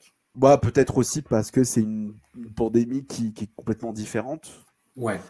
même s'il y a des petits pics sur la manière dont euh, c'est géré, mais euh, Puis c'est, je pense que c'est surtout aussi c'est par rapport à mon propre ressenti, à- par rapport au traitement et à l'évolution de tout ça. C'est-à-dire que c'est hum, la, pandémie, le premier confinement.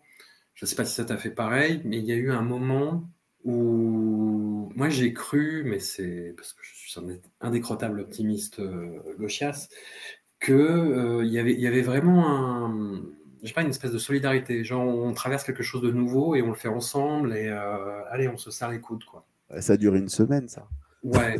ou même, même, euh, même Macron, tu vois, à la télé euh, disait euh, non mais franchement, ça me rend humble. j'ai appris, je vais changer. Et effectivement, ça a duré une semaine. Oui, le fameux fantasme du monde d'après, tout ça. Voilà. mais, Oui, oui, je vois ce que tu veux dire. Et, Après, et après, ça s'est arrêté. Et en fait, on a repris les choses, sauf que c'était pire. Tout était pire. Tout était radicalisé. Les gens étaient encore plus vénères. Les, euh, ça, les, euh, les employeurs étaient encore plus euh, des salopards. Les politiques étaient encore plus des merdes. Et avec une espèce de franchise dans le ouais, ouais, une Et alors ouais, dans, dans l'ignominie qui, voilà. qui ne fait que, que, que galoper en fait en permanence. Donc, euh, donc voilà, voilà, nous en sommes rendus. Donc le classement, euh, le classement final. En premier, Les Innocents d'Eskil. En deuxième, Men d'Alex Garland. En troisième, The Sadness de Rob Jabaz. En quatrième, The Medium de Banjong Pisan Tanakun. En cinquième, Crimes of the Future de David Cronenberg. En sixième, Ego d'Anna Pergolm. Bull de Paul André Williams. En septième, huitième, Sansor de Prano Bailey Bond. Et je passe le reste pour arriver au dernier, Scream de Matt Bertini. J'aime bien, allez hop, dégueulasse, je sais. dégage. Voilà, en 17ème, Scream 5. Voilà.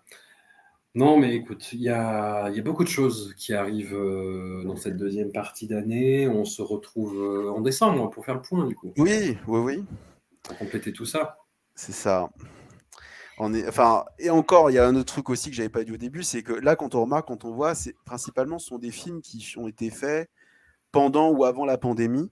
Ouais. Il y a eu ce décalage. C'est pour ça que je dis aussi, qu'est-ce que, qu'est-ce que ça va être quand on aura euh, les films qui auront digéré en fait tout, bah, tout ce mal-être dont on vient de parler. Ça va euh, potentiellement faire mal. Mais je te dis, euh, moi je pense Ouais. que Sadness. Oui, ce Sadness réussit bien à canaliser ça, je pense. Bah écoute, un, grand merci à toi et puis on se retrouve dès la semaine prochaine pour une nouvelle intégrale. Je t'en prie, François.